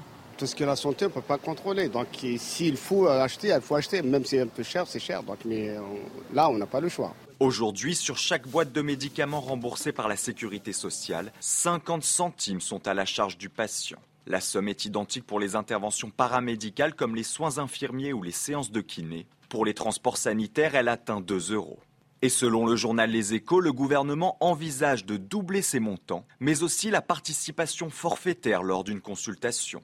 Il s'agit d'un montant d'un euro à votre charge lors de chaque consultation ou acte réalisé par un généraliste ou un spécialiste. C'est également le cas pour un examen radiologique ou des analyses médicales. Des mesures qui pourraient être intégrées dans le futur projet de loi de financement de la sécurité sociale. La France touchée par une vague de chaleur sans précédent cet été. Aujourd'hui, 50 départements étaient placés en vigilance orange par Météo France. Quatre d'entre eux vont passer en vigilance rouge. Il s'agit du Rhône, de la Drôme, de l'Ardèche et de la Haute-Loire. Le pic de chaleur est attendu euh, demain. Le ministre de la Santé, Aurélien Rousseau, s'est exprimé sur le sujet. On l'écoute.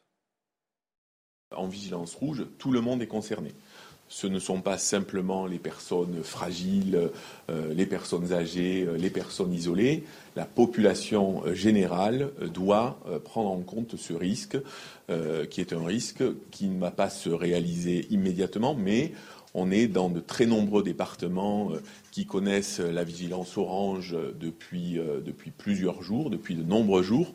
On est à la fin de l'été, donc on a des éléments spécifiques cette année euh, qui font que euh, les organismes des uns et des autres sont plus euh, fatigués. Voilà, c'est la fin de votre journal. La suite de Punchline, c'est avec vous Thierry. Merci beaucoup, mon cher Adrien. Allez, c'est la dernière ligne droite pour Punchline été. Nous sommes ensemble jusqu'à 19h avec moi pour commenter cette actualité. Naïma Mfadel, essayiste, ça y est, toujours la bienvenue. Benjamin Morel, maître de conférence au droit public, toujours le bienvenu évidemment. Philippe Guibert, enseignant. Il va falloir vous soigner, mon cher euh, Philippe, pour la reprise. C'est de la climatisation Ok, je vais en parler à Serge Nedjar alors. Pour lui dire que la climatisation.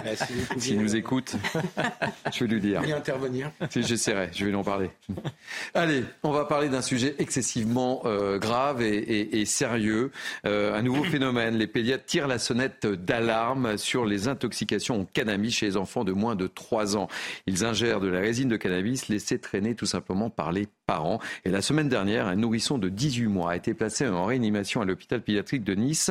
Un accident qui, euh, hélas, n'est pas si rare. Euh, Hervé As, bonjour. Vous êtes euh, chef du service pédiatrie à l'hôpital Grasse de Monaco. Merci d'être avec nous. C'est un problème excessivement grave. Il n'y a pas eu encore de décès, vous me le confirmez. Mais néanmoins, le phénomène est en train de se développer. Racontez-nous ce qui se passe, Hervé As. Alors, je dirais que ce n'est pas un, phénomène aussi nouveau que ça, malheureusement. Ça fait plusieurs années que l'on a constaté des tout petits nourrissons qui arrivent en particulier aux urgences euh, pédiatriques dans un état de somnolence important, parfois carrément en coma, et euh, sans que le diagnostic d'intoxication au cannabis soit évident à ce moment-là.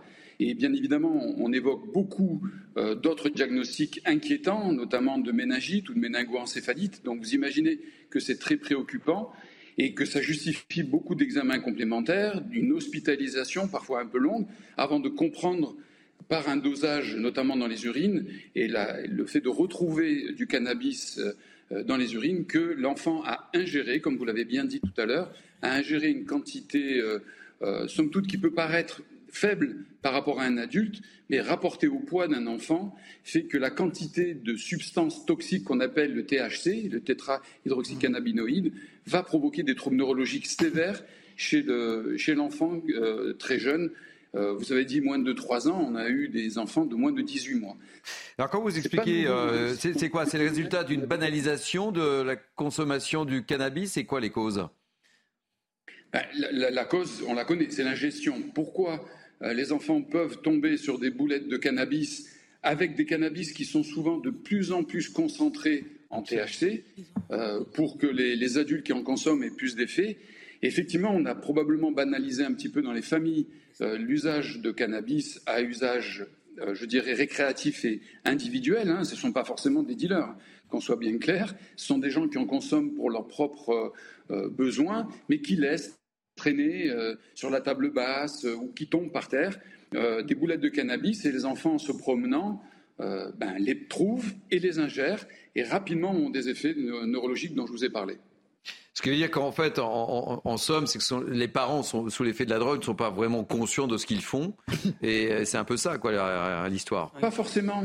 Pas forcément. Ils, peuvent être euh, en- entre amis, je vous dis, souvent dans un contexte euh, festif ou tranquillement comme ça, à vaquer à leurs occupations. Ils en ont consommé au préalable, ils en ont laissé tomber ou ils en ont laissé sur la table, et l'enfant, en passant, prend et l'ingère.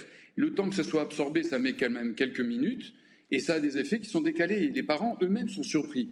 Quand on les interroge sur l'usage de cannabis au sein de la famille, bon, tout le monde ne reconnaît pas forcément qu'ils en ont l'usage, et quand on leur dit que c'est important de, nous dire ce qui s'est passé, ils finissent par reconnaître qu'ils ont une consommation qui n'est pas forcément énorme, mais qui est suffisante en tout cas pour que l'enfant puisse en trouver euh, euh, dans le salon, euh, sur le sol, etc. Est-ce que ces enfants peuvent avoir des, séquelles, RVA, ça Malheureusement, ça a été décrit, c'est pas tous les enfants, euh, mais il a été décrit notamment dans des données aux États-Unis qu'il pouvait y avoir des complications neurologiques lorsque la concentration en, en THC est très élevée, euh, très importante, et surtout si elle se répète. Mais donc, il y a effectivement des risques neurologiques non négligeables. Naïma Fadel. Oui, euh, bonjour docteur. Euh, J'avais juste une question. Et si les parents fument devant euh, les enfants, est-ce que euh, Alors- ils- ou c'est pas du tout la même, euh, le même impact? Non. Pour avoir les effets neurologiques qu'on décrit, non, c'est pas par inhalation que les effets se, se produisent, mais par ingestion d'une quantité euh, importante de cannabis, avec, et je le répète, une concentration en THC qui est élevée dans les cannabis qui sont de plus en plus commercialisés. Et donc les effets interviennent surtout par ingestion plus que par inhalation en passant à côté des parents.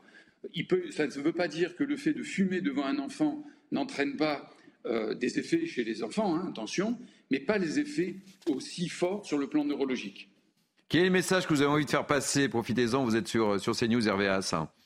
Je pense que les consommateurs de cannabis ne doivent pas oublier que le cannabis, ça a un effet, ça reste d'abord une drogue illicite, quoi qu'on en pense, ou quoi qu'on en dise, en tout cas aujourd'hui, et que si c'est dangereux potentiellement pour euh, les adolescents et les adultes, ça l'est encore plus pour les enfants, et donc ils doivent être d'une extrême vigilance pour ne pas laisser traîner des, ce qu'on appelle les boulettes de cannabis euh, à disposition de leurs enfants, même si ce n'est pas volontaire, évidemment, mais c'est un danger. Donc ils doivent être très attentifs lorsqu'ils consomment pour eux-mêmes du cannabis, de ne pas en laisser traîner. Merci Hervé On avait vraiment envie de, parler de, ce phénomène avec vous. Je rappelle que vous êtes chef de service pédiatrie à l'hôpital Grâce de Monaco. Merci pour ce témoignage. Très rapidement, un mot, euh, Philippe Guibert. Euh, première remarque, il y a 5 millions de consommateurs réguliers de cannabis en France. C'est le, le pays européen qui consomme le plus de cannabis, dont 1,4 million d'utilisateurs très réguliers, c'est-à-dire qui fument vraiment beaucoup. Et forcément, la moyenne d'âge de ces consommateurs est, euh, doit tomber dans des âges où on a des enfants, euh, plus que quand on est à la retraite ou qu'on a passé 70 euh, ans. Donc on est à un des effets pervers de hmm. l'usage du cannabis. Et ma deuxième remarque très courte, c'est que ce sujet-là est grave et qui mériterait de la part de l'État des campagnes de prévention.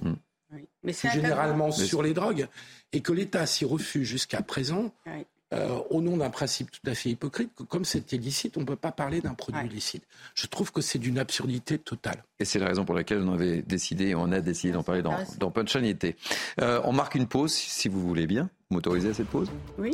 Merci. y penser. Merci. Et on parlera de la revalorisation du salaire des maires. On sera avec euh, le maire d'hiver droite de Montrion dans la Haute-Savoie qui sera notre invité. On lui posera des questions sur cette revalorisation des salaires des, des maires. Allez, à tout de suite. On se retrouve dans quelques instants. C'est toujours Punchline, il était jusqu'à 19h. Il nous reste trois quarts d'heure. Toujours avec moi, Naïma Fadel, Benjamin Morel, Philippe Guibert et Eric Dorik-Maten, journaliste économique CNews. On va parler de la rentrée du gouvernement avec beaucoup, beaucoup, beaucoup de dossiers.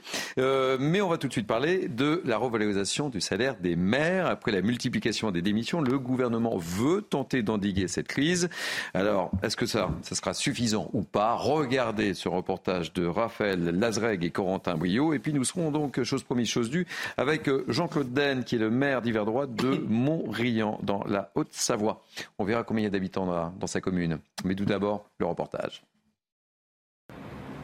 Face à une fonction de plus en plus complexe, le gouvernement réfléchit à mieux payer les élus locaux, souvent en première ligne dans les crises du quotidien, comme la gestion de la canicule, les tensions lors de la réforme des retraites et des journées interminables. En fait, on n'est pas aux 35 heures, loin de là entre la, journée, les rendez-vous et puis les soirées, les réunions, les week-ends où il faut aller aux animations, il faut rencontrer des gens, faire les mariages, voilà, tout ça.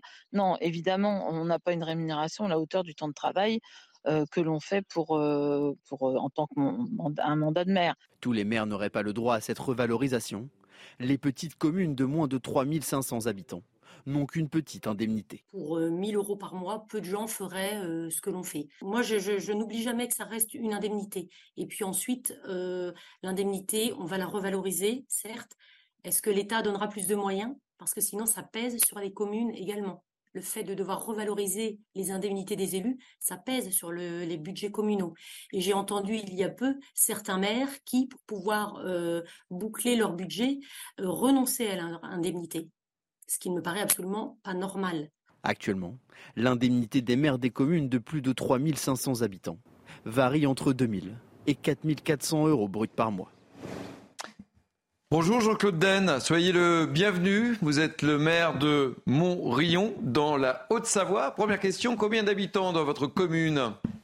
944. 944 très précisément, pas un de plus, pas un de moins. Pas de plus, pas de moins, c'est le dernier recensement. Très bien. Alors, que pensez-vous de cette euh, revalorisation envisagée? Est-ce que ça va dans le bon sens? Est-ce que c'est assez?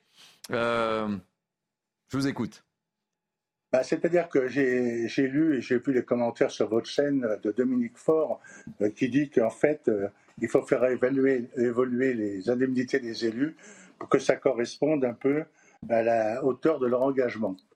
Bon, ça, ça m'a paru intéressant. Le deuxième point après, euh, bah, elle dit que c'est à partir de 3500 habitants qu'on va revaloriser. Alors, entre 3500 et 100 000 habitants. Ben ouais. Alors, une commune de 942 habitants, c'est quoi? Alors, je vais vous dire la mienne. Oui, justement, est-ce qu'on peut vous demander combien vous gagnez en tant que maire de cette commune de 944 habitants? Là, j'ai pris des notes parce que j'ai 1284 euros. Net ou pas? Je suis aussi vice-président de la communauté de communes. Ça, fait 434 euros de plus. Mais attendez, euh, Eric Doig Maten, qui est un homme de chiffres, c'est important. C'est net ou c'est brut? C'est net. C'est net. D'accord. Donc, que pensez-vous de, on, vous a oublié, quoi. Vous avez, le sentiment de, vous avez le sentiment d'être oublié. Ah, je, voudrais parler de la hauteur de l'engagement et de l'indemnité. En fait, euh, quand vous êtes euh, dans une grande commune, ce que j'ai été d'ailleurs dans le passé en région parisienne, bah, j'avais dans ma commune 25-30 000 habitants, euh, j'avais des services un peu partout et qui pouvaient travailler pour moi. Aujourd'hui, je fais tout. C'est-à-dire que je suis là quasiment en permanence. J'ai jamais pensé que mon engagement me, demanderait tant de temps dans une petite commune. Je suis obligé d'être là en permanence. J'ai des adjoints qui, eux, ont droit à une indemnité de 350 euros en gros, et qui, je ne peux pas leur demander plus, je dirais, sachant que chez nous, tout le monde travaille. C'est-à-dire que je n'ai pas de retraités, il y en a deux dans l'ensemble du conseil municipal, et les autres travaillent. Donc ça veut dire que le maire, il gère tout il gère tout, il est le seul, il est le seul près des habitants. Et en fait, euh, si euh, le budget de la commune est important par rapport au nombre d'habitants, puisque je suis une commune touristique, bon, j'ai un budget de fonctionnement de 2 300 000 euros à peu près, et un budget d'investissement cette mm. année de 2 millions. C'est-à-dire, il faut aussi gérer ça avec euh, bah, un directeur des services, avec une comptable à mi-temps, et puis du personnel de secrétariat. Voilà. Ça veut dire que tout, euh, même les courriers, etc., beaucoup avec l'administration, c'est le maire. Je suis obligé de tout faire. Alors, me dire que je suis indemnisé à hauteur d'engagement, je ne le pense pas. Ben, si on rapporte, puisque c'est H24, si on rapporte à, à l'heure travaillée, ça fait pas beaucoup, effectivement. Hein, le calcul est vite fait. Hein. Ben oui, non mais, non mais, mais j'ai jamais euh, été élu pour euh, avoir une indemnité. Mais en fait, quand on dit qu'on veut, qu'on veut avoir de la reconnaissance pour les maires, bon ben, j'ai entendu d'ailleurs euh, à l'instant euh, un intervenant qui disait, bah oui, il y a des élus qui abandonnent leur, leur indemnité pour faire tourner la commune. Moi, j'ai un autre problème, c'est-à-dire que je ne peux pas embaucher chez moi, j'en voudrais plus de personnel. Je ne peux pas pour une bonne et simple raison, c'est que je suis en zone touristique et que, en fait, euh, pour vous donner un ordre d'idée, le locatif, moi, au mètre carré, c'est 17,9 euros. Ça veut dire que quelqu'un qui loue 90 mètres carrés, ça lui coûte 1600 euros. Et combien je paye des employés municipaux ah, Bien sûr. Ils ne peuvent pas payer ce loyer. ça veut dire qu'il faut trouver des solutions pour pouvoir les loger, ce qui n'est pas simple. Euh, donc euh, voilà, ça c'est un combat de tous les jours. J'ai mis des mois et des mois euh, à trouver deux personnes depuis que je suis élu ici. Merci de ce témoignage, euh, Jean-Claude Den, maire d'Hiverdroit de Montrion, 944 habitants très précisément dans la Haute-Savoie. Merci. Euh, petite réaction rapide, Philippe, Naïma ou Benjamin. vous savez, c'est un sujet extrêmement important. On dit souvent qu'il y a trop de communes en France, il y en a entre 30 et 36 000. Il faut voir que c'est un maillage territorial essentiel, avec des élus qui sont sur le terrain, et ces élus-là le sujet le montre, il ne nous coûte pas très cher. Donc on a là un maillage qu'on est en train de tuer. On est en train de tuer parce qu'en effet, il n'y a pas eu de revalorisation pendant des années. Et ce qui a été dit est extrêmement important. Parce qu'en réalité, on a l'impression que plus vous dirigez une grande commune, et plus c'est facile. En réalité, non, parce que vous n'avez pas les services administratifs qui vont derrière. Donc vous avez des maires qui sont à portée de baffe, qui aujourd'hui sont directement en prise avec les citoyens, qui sont assez mal payés. Du coup, on a du mal parce qu'on a beaucoup de retraités et on n'arrive pas à renouveler les générations d'élus. Et de l'autre côté, qui ont qui plus est moins en moins de pouvoir. Parce que le pouvoir, il va aux intercos, des intercos gigantesques de centaines de communes. Donc vous allez voir votre maire, et non seulement il est dans une situation compliquée, mais en plus, souvent, il n'a pas les leviers. Donc il ne peut que tenter mmh. d'agir directement avec ses petites mains, avec ses petits bras. Ça, c'est pas reconnu par la République. Pourtant, vous savez, la République, historiquement, c'est deux choses, l'État et la commune. C'est comme ça que ça se construit sous la Révolution. On est en train de tuer la commune. Si on tue la commune, on finira également par tuer l'État. Et on reviendra sur la tribune de, Carl Olive à la fin de cette émission, mais c'était également le sens de, cette tribune, donner plus de, pouvoir aux, élus locaux et notamment aux maires. Naïm Fadet, très rapidement. Je, je, rejoins ce qui vient d'être dit dit, pardon, euh, la spécificité en France, c'est ce maillage territorial avec tout, euh, notamment les petites communes, les petits villages. Et pour moi, c'est ceux qui, sont beaucoup plus impactés par euh, toute la lourdeur administrative qui leur est demandée au quotidien et qui n'ont pas, qui n'ont personne pour les aider. Souvent, ils ont une petite secrétaire de, mairie, ce qu'on appelle, qui va faire tout le, travail. Alors que les grandes villes, moi, j'étais adjointe dans une ville où il y avait 32 000 habitants.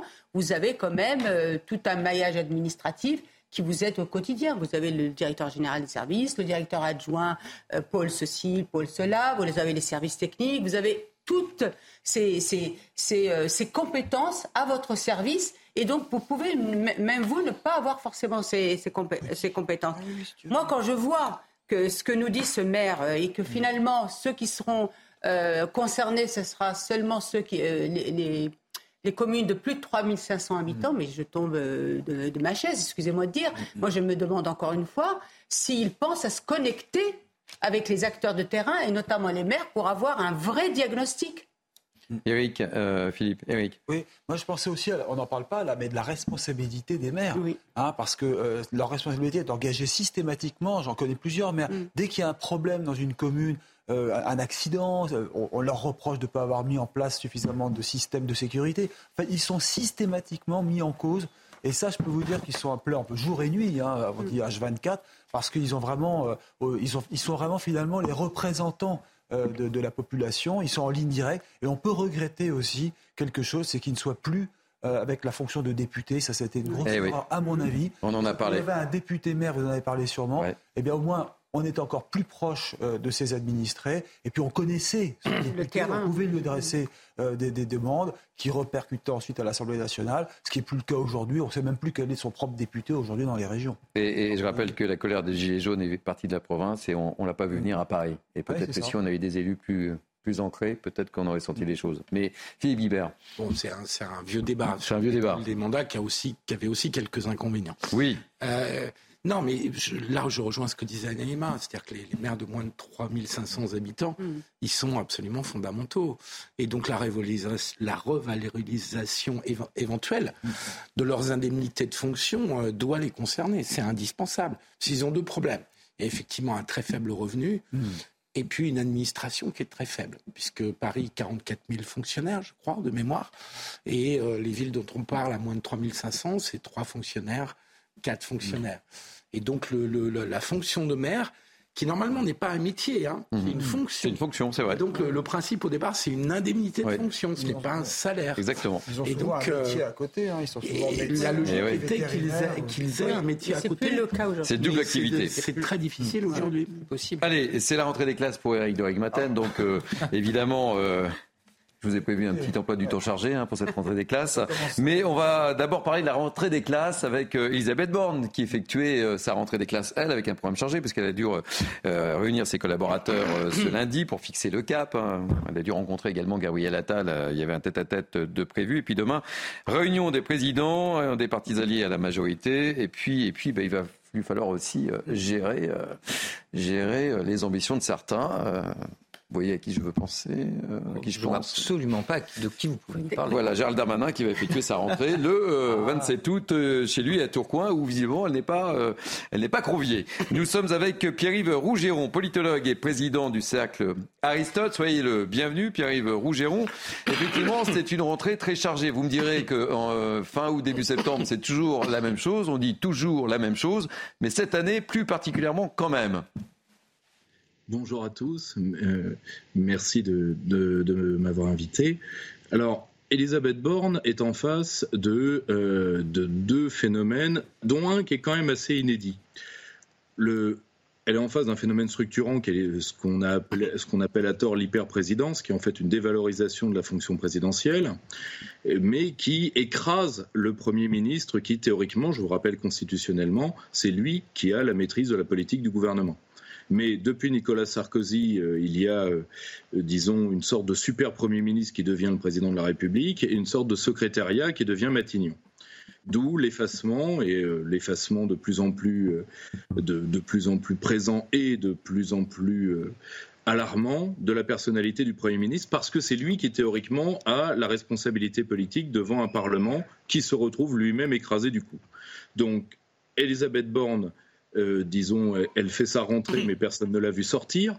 Donc, euh, malheureusement, ça ne va pas, euh, ça ne va pas transporter les foules. Surtout qu'elle a un deuxième point dans son ordre du jour. Et là, par contre, c'est assez inédit. C'est qu'elle est en face de trois candidats, donc un candidat déclaré dans son gouvernement, M. Darmanin, un qui se comporte comme un candidat depuis déjà un long moment, qui est M. Le Maire, et un que une partie de sa majorité aimerait pousser à la candidature, qui est M. Attal. Donc, bon. Euh, ça va être une, c'est une rentrée qui va pas être extrêmement sportive, mais néanmoins personne n'aimerait être à la place d'Elisabeth Borne. Merci pour cette analyse. On, vous garde un peu. Euh, Philippe Guibert est, surpris. Euh, vous citez Gabriel Attal. On m'aurait menti à la suite de mon Philippe. Oui, non, non, je ne savais pas que, que, Gabriel Attal avait des ambitions présidentielles. Euh, enfin, c'est pas tout à fait ce que j'ai dit. Pardonnez-moi, j'ai mal compris alors. vous avez évoqué quand même, on l'a tous entendu, vous avez quand même évoqué Gabriel Attal. Quelques ambitions ou on a mal entendu J'ai dit que, le, que la Macronie une large part du groupe, de, du groupe ah, Renaissance et de la Macronie institutionnelle, euh, disons, relaye euh, des, euh, déjà depuis, ça a duré une partie de l'été, relaye des volontés de le voir comme un potentiel ah, dauphin à Macron. Et je pense que le personnage pourrait tout à fait se laisser tenter, vu le courant de sympathie qu'il a parmi les siens. Pardonnez-moi, alors on est mal, on est mal compris, mais on a tous compris la même chose sur ce plateau. Philippe Guibert. Euh, je partage votre analyse sur la difficulté d'Elisabeth Borne. Euh, elle en a plusieurs supplémentaires, me semble-t-il. C'est que son problème de majorité à l'Assemblée nationale n'est évidemment pas euh, résolu. Et elle en a une autre qui est un budget qui est particulièrement difficile à boucler, puisque on avait bien compris que la réforme des retraites cherchait à faire des économies, mais que ça n'a pas complètement convaincu les marchés, agences de, de, de, notation. Et donc, euh, le gouvernement essaye encore de réduire les dépenses publiques ou d'augmenter de façon euh, subreptice euh, les recettes. Hmm. Et donc le budget va être très difficile, va être un obstacle politique, enfin un enjeu politique, pardonnez-moi, avec l'Assemblée nationale où elle n'a pas de majorité. Certes, sur le budget, on a droit à un 49-3 autant de fois hmm. qu'on veut, mais enfin, ça s'ajoute aux difficultés politiques prévisibles sur le projet de loi immigration. Donc il y a l'enjeu interne du gouvernement dont vous parliez, et puis il y a l'enjeu parlementaire qui n'est absolument pas euh, résolu. Alors on parlera du budget juste après la pause publicitaire avec notre ami Eric euh, de Rimaten. Euh, Benjamin, sur cette rentrée et cette analyse très claire de, Pierre-Yves Rougeron sur les enjeux, vous les partagez? Oui, exactement, mais c'est très compliqué pour Elisabeth Borne, tout bêtement, parce que comme l'a bien dit, il n'y a pas de majorité. Hmm. Il n'y a pas de majorité. Et je crois qu'on ne prend pas conscience de ça. La Ve République, on a l'impression que vous avez un président, il est omnipotent, c'est le prince, il a tous les pouvoirs. Non, constitutionnellement, il en fait assez peu de pouvoir. Il n'a de pouvoir que parce qu'il a une majorité caporalisée, disciplinée. Or, aujourd'hui, cette majorité est relative, on l'a bien compris. Et ce qui est très révélateur avec Gérald Darmanin, c'est qu'elle est également explosée façon puzzle. Parce que si les intérêts de Gérald Darmanin sont contradictoires avec les intérêts d'Edouard Philippe, qui sont contradictoires avec les intérêts de François Bayrou, tous, tous pensant potentiellement à 2027, vous faites quoi? Eh bien en réalité, vous êtes bloqué. Donc on rentre dans une période qui, a priori, sauf dissolution qui magiquement donnerait une majorité à Emmanuel Macron, ce que ne disent aujourd'hui pas les enquêtes, eh bien on rentre dans trois ans et demi de canard boiteux. Hmm. Trois ans et demi, c'est très très long. On n'a jamais connu, même sous le deuxième mandat de François Mitterrand, une aussi longue période d'une inertie, de fragilité politique, le tout en euh, situation économique en effet très compliquée, en crise euh, diplomatique évidente. Donc ces prochaines années vont être, si ce n'est intéressantes, en tout cas inquiétantes. Naïma Mfadel, très rapidement. Oui, je rajouterais juste qu'effectivement, tout l'enjeu, c'est de garder aussi cette unité déjà de son propre camp, de, son, de sa majorité, et effectivement, et l'élargir, bah, écoute, ils avaient envie de l'élargir, notamment avec les LR, mais je crois que c'est mal, euh, mal parti. Et puis la loi immigration, à mon avis, va faire exploser les choses parce qu'il y a l'aile droite et il y a l'aile gauche. Eric, vous avez préparé vos, cahiers, vos crayons de couleur, vos stylos plumes, vous avez bien préparé vos fiches bah, écoutez, oui, avec l'inflation en plus, là, ça coûte plus cher. Hein. Euh, c'est vrai. on va devoir serrer la ceinture à tous les niveaux. Allez, on va parler du budget justement euh, dans quelques instants, et puis on, restera euh, potentiellement avec Pierre-Yves Rougeron, politologue et président du cercle Aristote, qui nous fera également ses, petits commentaires, si, si vous en êtes d'accord, évidemment. Il a dit oui. Allez, on marque une pause, on se retrouve pour la dernière ligne droite de Punchline été. À tout de suite.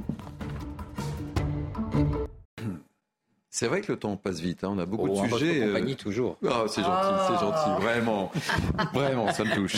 Euh, Naïm Fadel, toujours avec moi, Benjamin Morel, Philippe Guibert, Éric Doric-Maten et Pierre-Yves Rougeron, qui est avec nous, politologue et, président du cercle Aristote. On va parler gros sous, on va parler budget, budget 2024. Euh, on s'attend à quoi, mon cher Éric Doric-Maten À des difficultés pour boucler le budget. Envoie, Éric. Si vous voulez, en fait, bah, vous regardez aujourd'hui la situation de la France. Hein, la situation de la France, c'est un, surendettement énorme. Vous savez, c'est très facile de, comprendre les chiffres. En 2000, vous aviez 1000, euros, 1000 euh, milliards euh, euh, de, dettes. En, 2010, c'était 2000 milliards.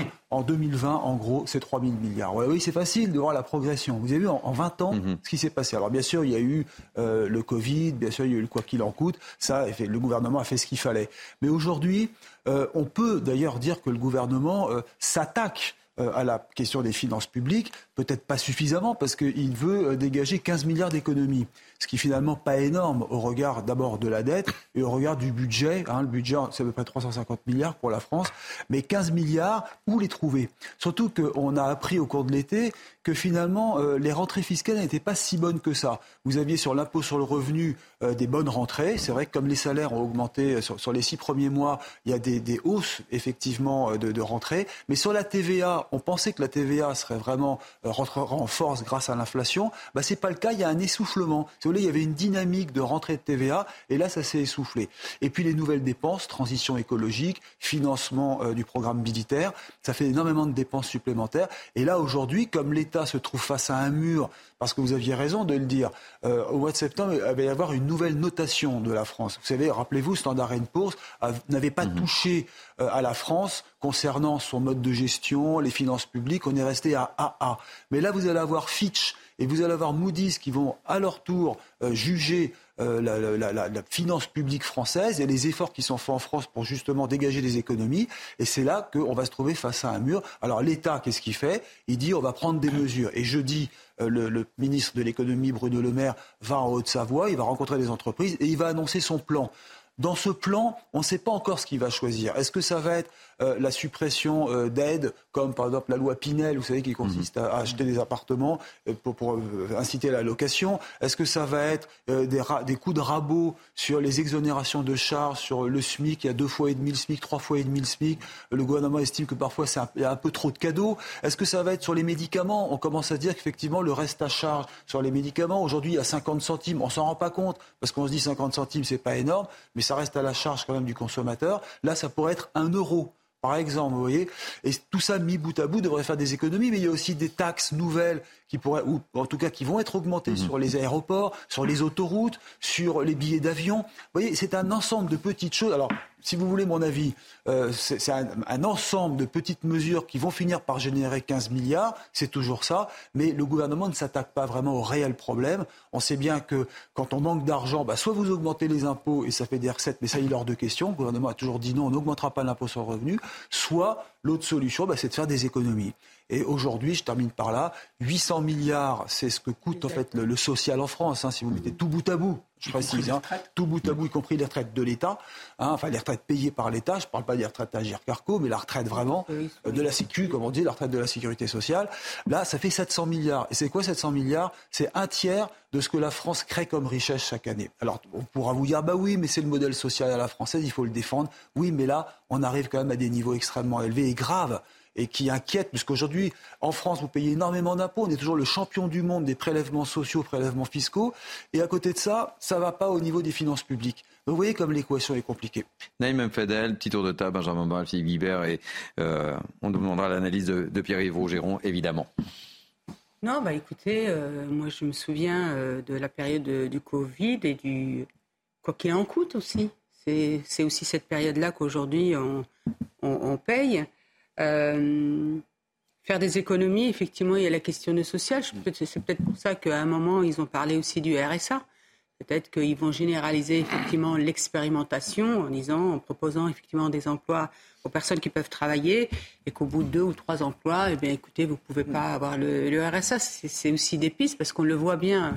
Moi, je travaille sur un département et on voit bien qu'aujourd'hui, eh bien, là, on peut aussi quand même accompagner pour, euh, à, l'emploi des personnes qui peuvent parfaitement euh, euh, travailler.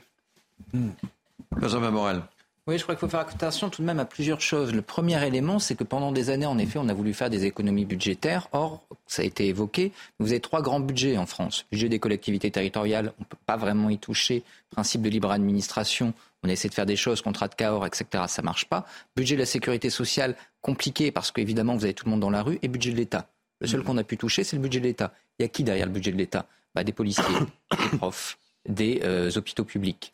Or, en compressant l'état de nos services publics, en n'investissant pas non plus dans les infrastructures, etc., on a rendu le pays fondamentalement dysfonctionnel. Donc il ne faudrait pas que dans les années à venir, on recommette les mêmes erreurs que l'on a commises les années passées et qu'on fragilise encore un peu plus et l'État régalien et les grands services publics, parce que derrière l'école, bah, il y a la formation. Et derrière la formation, bah, vous avez des individus qui, bien formés, demain apporteront de la richesse au pays. Premier élément. Ensuite, il y a également euh, des questions politiques qui se posent. Vous savez, quand on rembourse la BCE, vous savez ce, que devient la, dette qu'on rembourse à la BCE C'est une opération comptable, c'est de l'argent qui disparaît. Donc aujourd'hui, si on n'interroge pas le modèle mhm. européen sur euh, comment est-ce qu'on finance la dette au niveau européen, eh bien, on va avoir euh, des vrais problèmes. Parce qu'en réalité, aujourd'hui, on n'arrive pas à investir dans la transition écologique, etc. Mhm. Parce que l'Allemagne veut sacro-saintement que nous remboursions les dettes à la BCE, mhm. argent qui, encore une fois, disparaît, opération comptable. Deuxièmement, Bruno Le Maire, qui souscrit des taux d'emprunt euh, à taux variable euh, indexés sur l'inflation il y a quelques années, il y a également des questions politiques qui devraient être posées. En effet, il y a du déficit, en effet, il y a de la dette, mais il n'y a pas que des Français qui dépenseraient des allocations sociales, même si en effet on peut discuter de leur périmètre. Il y a également de grosses erreurs politiques qui ont été commises. Philippe Guibert, avant de donner le mot de la fin à Pierre-Yves Rougeron sur ce budget 2024. Non, beaucoup a été dit. Euh, ce que disait Eric, c'est qu'il cherche 15 milliards d'euros. 15 mm. milliards d'euros, c'est à peu près le montant des économies qui, étaient qui sont censées être provoquées par la réforme des retraites qui nous a occupés tout au premier semestre de l'année. Donc vous voyez, euh, moi j'ai participé, à, je travaillais à Matignon pendant pas mal d'années, et à chaque fois, l'État a de grandes difficultés à faire des économies, avec les effets pervers que signalait euh, Benjamin sur nos grands services publics. Donc effectivement, c'est le social, mais il faudra le prendre dans plusieurs sens, mm. le social. Euh, la question, par exemple, des pensions de retraite sera un jour ou l'autre finira par être, posée parce que la réalité, c'est quand on fait les comparaisons dont vous parliez tout à l'heure mm.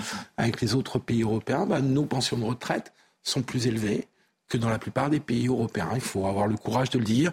Je ne suis pas candidat aux élections, donc les personnes qui m'écoutent ne vont pas euh, pouvoir me sanctionner tout de suite, mais c'est une réalité si on veut regarder les choses en face. Si on a plus de dépenses que les autres, que nos concurrents européens, parce que l'Europe c'est une vaste zone de concurrence, c'est aussi euh, du fait des pensions de retraite, c'est une réalité. Voilà, donc il faudra poser des questions politiques qui sont très lourdes, puisque ce pays est tenu électoralement par l'électorat retraité. C'est lui qui est élu le président de la République. Emmanuel Macron l'avait fort bien compris en 2022. Et donc là, on est au cœur de nos problèmes euh, politico-électoraux. Pierre-Yves Rougeron, le mot de la fin. Je pense qu'il y a beaucoup de choses qui ont été dites particulièrement par euh, Benjamin Morel. Je, moi, ce que je vois dans ce débat-là, c'est que toute la classe politique française est d'accord euh, pour faire des économies tant que c'est certaines classes sociales qui les payent. Mais euh, par contre, pour se débarrasser des dépendances de la France qui lui coûtent cher, dépendances vis-à-vis de, de l'extérieur, l'absence de protectionnisme et de réindustrialisation. Il ne faut pas oublier que ce montant social, je suis d'accord avec vous, il compense un choix du chômage. Il compense aussi avant tout un choix qui a été fait de la désindustrialisation du pays, choix qui date au minimum du début des années 80. Donc, à un moment, Benjamin le disait très bien, il y a une masse d'erreurs politiques et de trahisons politiques qui, à la fin, ont fait un sacré paquet de dettes. Il n'y a pas de raison que ce soit les Français les plus pauvres qui les payent. Merci euh, beaucoup pour cet éclairage. Merci d'être resté avec nous, euh, Pierre-Yves Rougeron. Je rappelle que vous êtes politologue et président du Cercle Aristote. Mes amis, il nous reste 11 minutes. Euh, je voulais qu'on revienne sur la tribune de Carl Olive au sein du JDD, puisqu'il s'est fait gronder par Sylvain Maillard. Il risque d'être convoqué à la rentrée. Euh, parce que, mon Dieu, il s'est exprimé dans une tribune qu'on a commentée, en plus très intéressant, j'y ai fait référence tout à l'heure, sur euh, le rôle des maires, sur la décentralisation. Évidemment, Tolé euh, on va peut-être euh, revoir le, tweet de, Sylvain Maillard. Je pense qu'il aurait peut-être pas dû euh, tweeter et communiquer. Je pense qu'il aurait peut-être dû échanger directement, mais c'est un avis personnel, directement avec Carl Olive. Mais voici, je, vous rappelle ce, ce tweet. J'ai été informé par un député de mon groupe que des échanges avaient eu lieu avec le JDD pour la publication d'une tribune, alors que ce journal n'apporte toujours pas la garantie nécessaire de pluralité que notre groupe attend.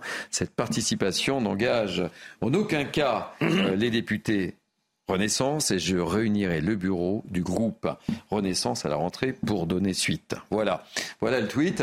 Euh, ce matin, euh, parce que hier on a essayé d'avoir des députés Renaissance pour connaître leur avis et je recevais dans Mini News Nadia, qui vous savez est une ancienne ministre, qui est députée Renaissance et il y a eu un débat assez animé, c'est le moins qu'on puisse dire.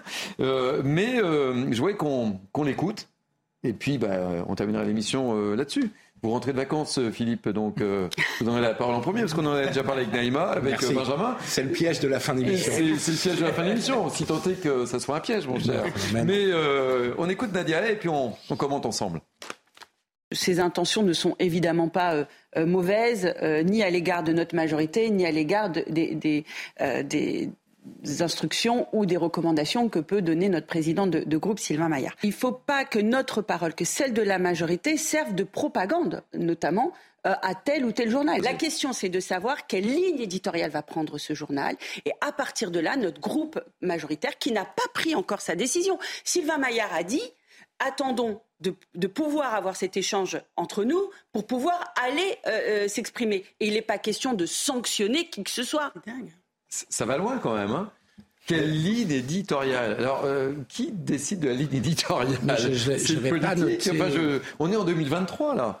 Le temps que passent les élus à se poser des questions qui ne se posent pas, je n'ai jamais vu personne, y compris de droite, refuser d'avoir euh, faire une tribune dans l'humanité. Eh enfin, je veux dire, euh, qui se posent des questions. Enfin, ils se tordent l'esprit pour des absurdités.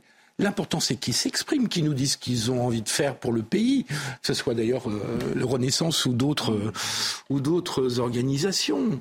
Qu'est-ce que c'est que cette, euh, ces, ces là, ces excommunications qu'on pose, où ils se prennent eux-mêmes les, les, pieds dans le tapis Ah oui, parce que je pense qu'il aurait mieux valu de qu'il appelle Carl Olive directement en disant voilà si tant est que ah mais plutôt que, mais, je ne vois pas je ne vois pas de précédent je ne vois pas de précédent où un parti politique a envisagé de boycotter un média écrit, de presse écrite. Enfin, je veux dire, euh, euh, on peut avoir des, accords ou des désaccords avec Geoffroy Lejeune. On discute souvent sur ce plateau, mais enfin, euh, on n'est pas. on a l'impression qu'on est dans un monde où, où c'est dangereux de publier dans le JDD. Mais c'est quand même n'importe quoi, quoi. Eric Non, moi je me dis... Vous rentrez de vacances vous aussi Oui, mais je l'ai lu, le JDD, hier, j'ai appris plein de choses. Et franchement, ce sont des procès d'intention qui me choquent. Je sais pas, ça va faire 40 ans que je fais ce métier. Ce sont des procès d'intention. Je trouve que le JDD était très bien fait, très intéressant. J'ai appris plein de choses. Et puis, surtout, paraît-il, il a très très bien fonctionné pour les, numéros précédents. mieux qu'avant. Mieux qu'avant. Bah, je suis ravi, ça fait de la pub pour le JDD. Dans le fond, c'est pas plus mal. Les détracteurs font souvent de la pub. Oui, je Non, mais moi, non, mais ce qui est, formidable, on l'évoquait, c'est que, il y a, y a, je l'évoquais hier, il y a les états généraux de la presse. qui, vont, qui sont prévus pour le mois de septembre, donc qui vont être entre autres présidés par Christophe Deloire, que l'on connaît tous et qui, c'est le moins qu'on puisse dire, n'a pas été très tendre vis-à-vis de, notre groupe, vis-à-vis d'Europe 1, vis-à-vis de, vis-à-vis de, de, de CNews. Et donc il y avait déjà ça, euh, cette prise de position. Donc il y, a, il y, a, un problème de neutralité, me semble-t-il, en tant que journaliste. Euh, et puis en plus, maintenant il y a cette nouvelle affaire. En disant, il y a ben, un voilà. problème de neutralité et, du politique envers quand même. C'est pas, pas, leur rôle. Non, mais, mais, oui, mais c'est. Pardon, euh, vas-y. Moi, je trouve ça hallucinant, en fait, euh, de, surtout dans un pays euh, comme la France, qui, qui se prévaut d'être le pays de la liberté d'expression, la liberté de conscience, qu'on met au-dessus de tout. Rappelons-nous qu'il y a quand même eu des, des, des, attentats contre un journal du fait de son expression qui n'a pas plu à certains. Enfin, je, moi, j'hallucine. Et, il y a aussi euh, l'indépendance de la presse. Et justement, on se prévaut aussi de cette indépendance entre le politique et la presse. Et là, vous avez euh, un, le responsable, de, enfin un élu et euh, président des, du groupe Renaissance, du groupe Renaissance qui, qui s'autorise. et en fait, il le fait publiquement parce qu'il il est, il est persuadé qu'il a le droit. Il en tire même une fierté. Je vais le convoquer, celui qui a osé. Mais c'est hallucinant. Et puis, je veux dire que dans notre pays, les journaux, effectivement, on a des journaux qui ont la ligne éditoriale bah, qu'ils veulent. Euh, et, effectivement, c'est souvent des journaux aussi d'opinion, comme euh, effectivement euh, l'UMA ou Libération ou Le Monde. Et d'ailleurs, sur le JDD, vous avez eu Ségolène Royal, qui est de gauche. Vous avez eu Jean-Marie Bockel, qui est de gauche, l'ancien ministre, qui ont donné des interviews. Et vous avez Pedro Almodovar, alors, qui est un, grand réalisateur qui a aussi donné euh, une interview. Enfin bref, je, trouve que je devrais même pas dire ça parce que c'est quand même hallucinant. Non, mais il y a Sabrina Agresti-Roubache aussi qui s'est fait, taper sur le doigt dès le premier numéro. C'est-à-dire que euh, là, euh, Carl Olive publie sa tribune qui est en somme toute intéressante. C'est ridicule. Et, en fait, euh, on, on, parle uniquement que de, de, de, ce tweet. Alors que, bon, heureusement, on a parlé aussi de la tribune de, de, de Carl Olive et, de son contenu. Mais c'est totalement lunaire. Il va falloir que Sylvain Maillard appelle rapidement Emmanuel Macron parce qu'il y a quelques années, il donnait une interview à Valeurs Actuelles. Donc, a priori, c'est le même problème si on est dans cette perspective-là. Je veux dire, la presse d'opinion, c'est normal. Ça a toujours existé. Ah et d'ailleurs, la liberté de la presse se construit comme une façon de permettre justement cette presse d'opinion, parce que justement, eh ben, lorsque vous n'avez pas de liberté de la presse, lorsque vous avez censure, il n'y a qu'une opinion qui est autorisée, c'est celle du gouvernement. Dès lors que vous acceptez qu'il y ait un pluralisme de la presse, eh bien, il y a deux solutions. Soit chacun part dans son couloir, la presse de droite parle à la droite, la, presse de gauche parle à la gauche, etc. Et il n'y a pas d'interaction. C'est nuisible au débat démocratique. Le débat démocratique s'enrichit des échanges. Oui, vous avez une presse qui est à droite, vous avez une presse qui est à gauche. Si je suis député de droite, j'ai tout intérêt à parler à la presse de gauche, parce que c'est comme ça que se construit le débat. Si je suis un député de gauche, je dois également parler à la presse de droite, parce que c'est comme ça que se construit le débat. C'est dans justement ce dialogue entre les visions du monde. Et c'est ça la démocratie, c'est comme ça que se structure l'espace public. En disant à un député, attention, tu parles pas à ce journal parce qu'il est prétendu de droite ou je ne sais quoi. Eh bien en fait, on dit à ce lectorat-là, tu n'auras pas accès à cette information, tu n'auras pas accès au débat et reste dans ton couloir, nous ne te regardons pas. Ça, c'est ce qu'il y a de plus nuisible en démocratie. On confond deux choses aujourd'hui parce qu'en effet, il y a deux problèmes fondamentaux. Et d'un côté, il y a la question de la véracité de l'information. Et là, en effet, une question se pose. C'est pour ça que ces états généraux de la presse, au risque de vous surprendre, moi, j'y suis fondamentalement favorable. Parce qu'aujourd'hui, avec la situation. Je suis favorable aussi, ça apporte un bon sentiment. Je, je dis simplement qu'à partir du moment où vous, nommez Christophe Deloire, j'ai rien contre Christophe Deloire, mais à partir du moment où il prend position. Ah oui, il n'y a pas de neutralité. Il n'y a, plus de neutralité. Il y a une question aujourd'hui sur la véracité de l'information. Comment est-ce qu'on arrive à vérifier l'information avec les réseaux sociaux, etc. Et là, en effet, aujourd'hui, vous avez des nouveaux défis. Et donc, ces nouveaux défis impliquent pour la presse, eh bien, d'avoir des chartes de qualité, etc. Pour vraiment que lorsque je lis, même si cette opinion, elle me plaît ou elle ne me plaît pas, je suis certain qu'elle soit fondée sur des faits. Donc là, il y a une réflexion à avoir. Et la deuxième réflexion, c'est justement celle du dialogue. Et, la réflexion du dialogue implique que de droite comme de gauche, eh ben, on soit capable de parler à tout le monde. Alors, mais on fait quoi? Euh, J'ai appartenu à une grande chaîne de télé qui appartient à un grand groupe industriel. Ok. Les quotidiens de l'Est appartiennent à une grande banque. Mmh. Euh, in fine, c'est Vincent Bolloré qui visait. N'ayons pas peur des mots. C'est Vincent Bolloré. Oui, oui, oui. Oui, oui. Mais tout ça est d'un. Et BFM aussi. Et, euh, nos concurrents appartiennent également à bah oui, Mais pourquoi il n'y a pas ce débat? Philippe il y a un énorme sectarisme qui est en train de se développer. C'est-à-dire qu'il y a, je veux dire, je sais ce que je pense et je sais les journaux où je vais trouver des choses proches bah oui, ça. de ce que je pense. Et donc, je vais lire tel ou tel journal dont je sais que je vais me retrouver dans. Mais de temps en temps, ça me fait du bien d'aller lire des, journaux ou d'écouter des médias qui ne disent, qui ne pensent pas ce que moi je pense déjà, parce que, enfin, je veux dire, sinon on, on s'enferme soi-même dans la, soi-même dans la fameuse bulle de confirmation. Et ce que je trouve terrible dans le débat public aujourd'hui, c'est que, comme le disait Benjamin, on ne parle qu'aux gens avec qui on est d'accord déjà. Euh, on ne veut plus parler aux gens avec lesquels on n'est pas d'accord. Mais enfin, c'est un problème parce que la base du débat démocratique. Mais je faisais la référence aussi à la une de, Libération quand Geoffroy Lejeune a pris la direction. Oui, oui, oui. Euh, du journal du dimanche. Personne s'est offusqué de cette une. Avec enfin, que personne, mais. Euh, enfin, personne. Enfin, d'une certaine. vous voyez ce que je veux dire C'est qu'il n'y a pas eu autant de de, de colère qui s'est exprimée. On l'a, on l'a dit sur ces plateaux, etc. Mais... il y a clairement le deux poids, deux, de mesures. Mais moi, au-delà, euh, vraiment, ce qu'on s'est dit, euh, moi, je, ne comprends pas parce que justement, encore une fois, et je l'ai dit tout à l'heure, euh, ce qui fait la force de, de ce pays, que moi je défends au quotidien dans le cadre de mes missions, c'est cette liberté d'expression, c'est cette liberté de conscience, c'est cette liberté de la presse. Et attention, Faisons attention parce que demain ou après-demain, si on a des gens qui viennent remettre en cause ça, ils le remettront en ayant justement ces exemples-là. Alors, je lance une invitation à Sylvain Maillard. S'il veut nous expliquer quel est le contenu nécessaire du journal du dimanche, le plateau de Punchline ou de n'importe quelle autre émission sur CNews lui est grandement ouvert. Il nous expliquera quelle est euh, voilà, sa conception. Voilà, je voulais terminer sur cette note. Bonne rentrée des classes, mon cher euh, Philippe Guibert. merci Thierry de m'avoir accueilli. Merci. Euh, merci je n'ai pas fait de pâté de sable. C'est ça. Merci Eric de Rigmaten. Bonne rentrée. Merci Naïma M. Fadel. Merci Benjamin Morel. C'est toujours un plaisir de vous avoir à mes côtés. Je voudrais remercier Céline Génaud, qui me parle à l'oreillette, qui me dit dépêche-toi. merci à Cynthia Pina, qui a effectué également elle-même sa rentrée des classes aujourd'hui. Merci aux équipes de la programmation. Merci aux équipes euh, en régie. Vous pouvez évidemment revivre ce, ce débat, ces deux heures de débat sur notre site cnews.fr. Moi, je vous donne rendez-vous demain pour deux rendez-vous, évidemment. Billy News à 11h, euh, Punchline à 17h, je serai là. Et puis tout de suite, c'est le retour également de Nelly Dena qui revient en pleine forme et qui va vous présenter Face à l'info. Belle soirée sur CNews.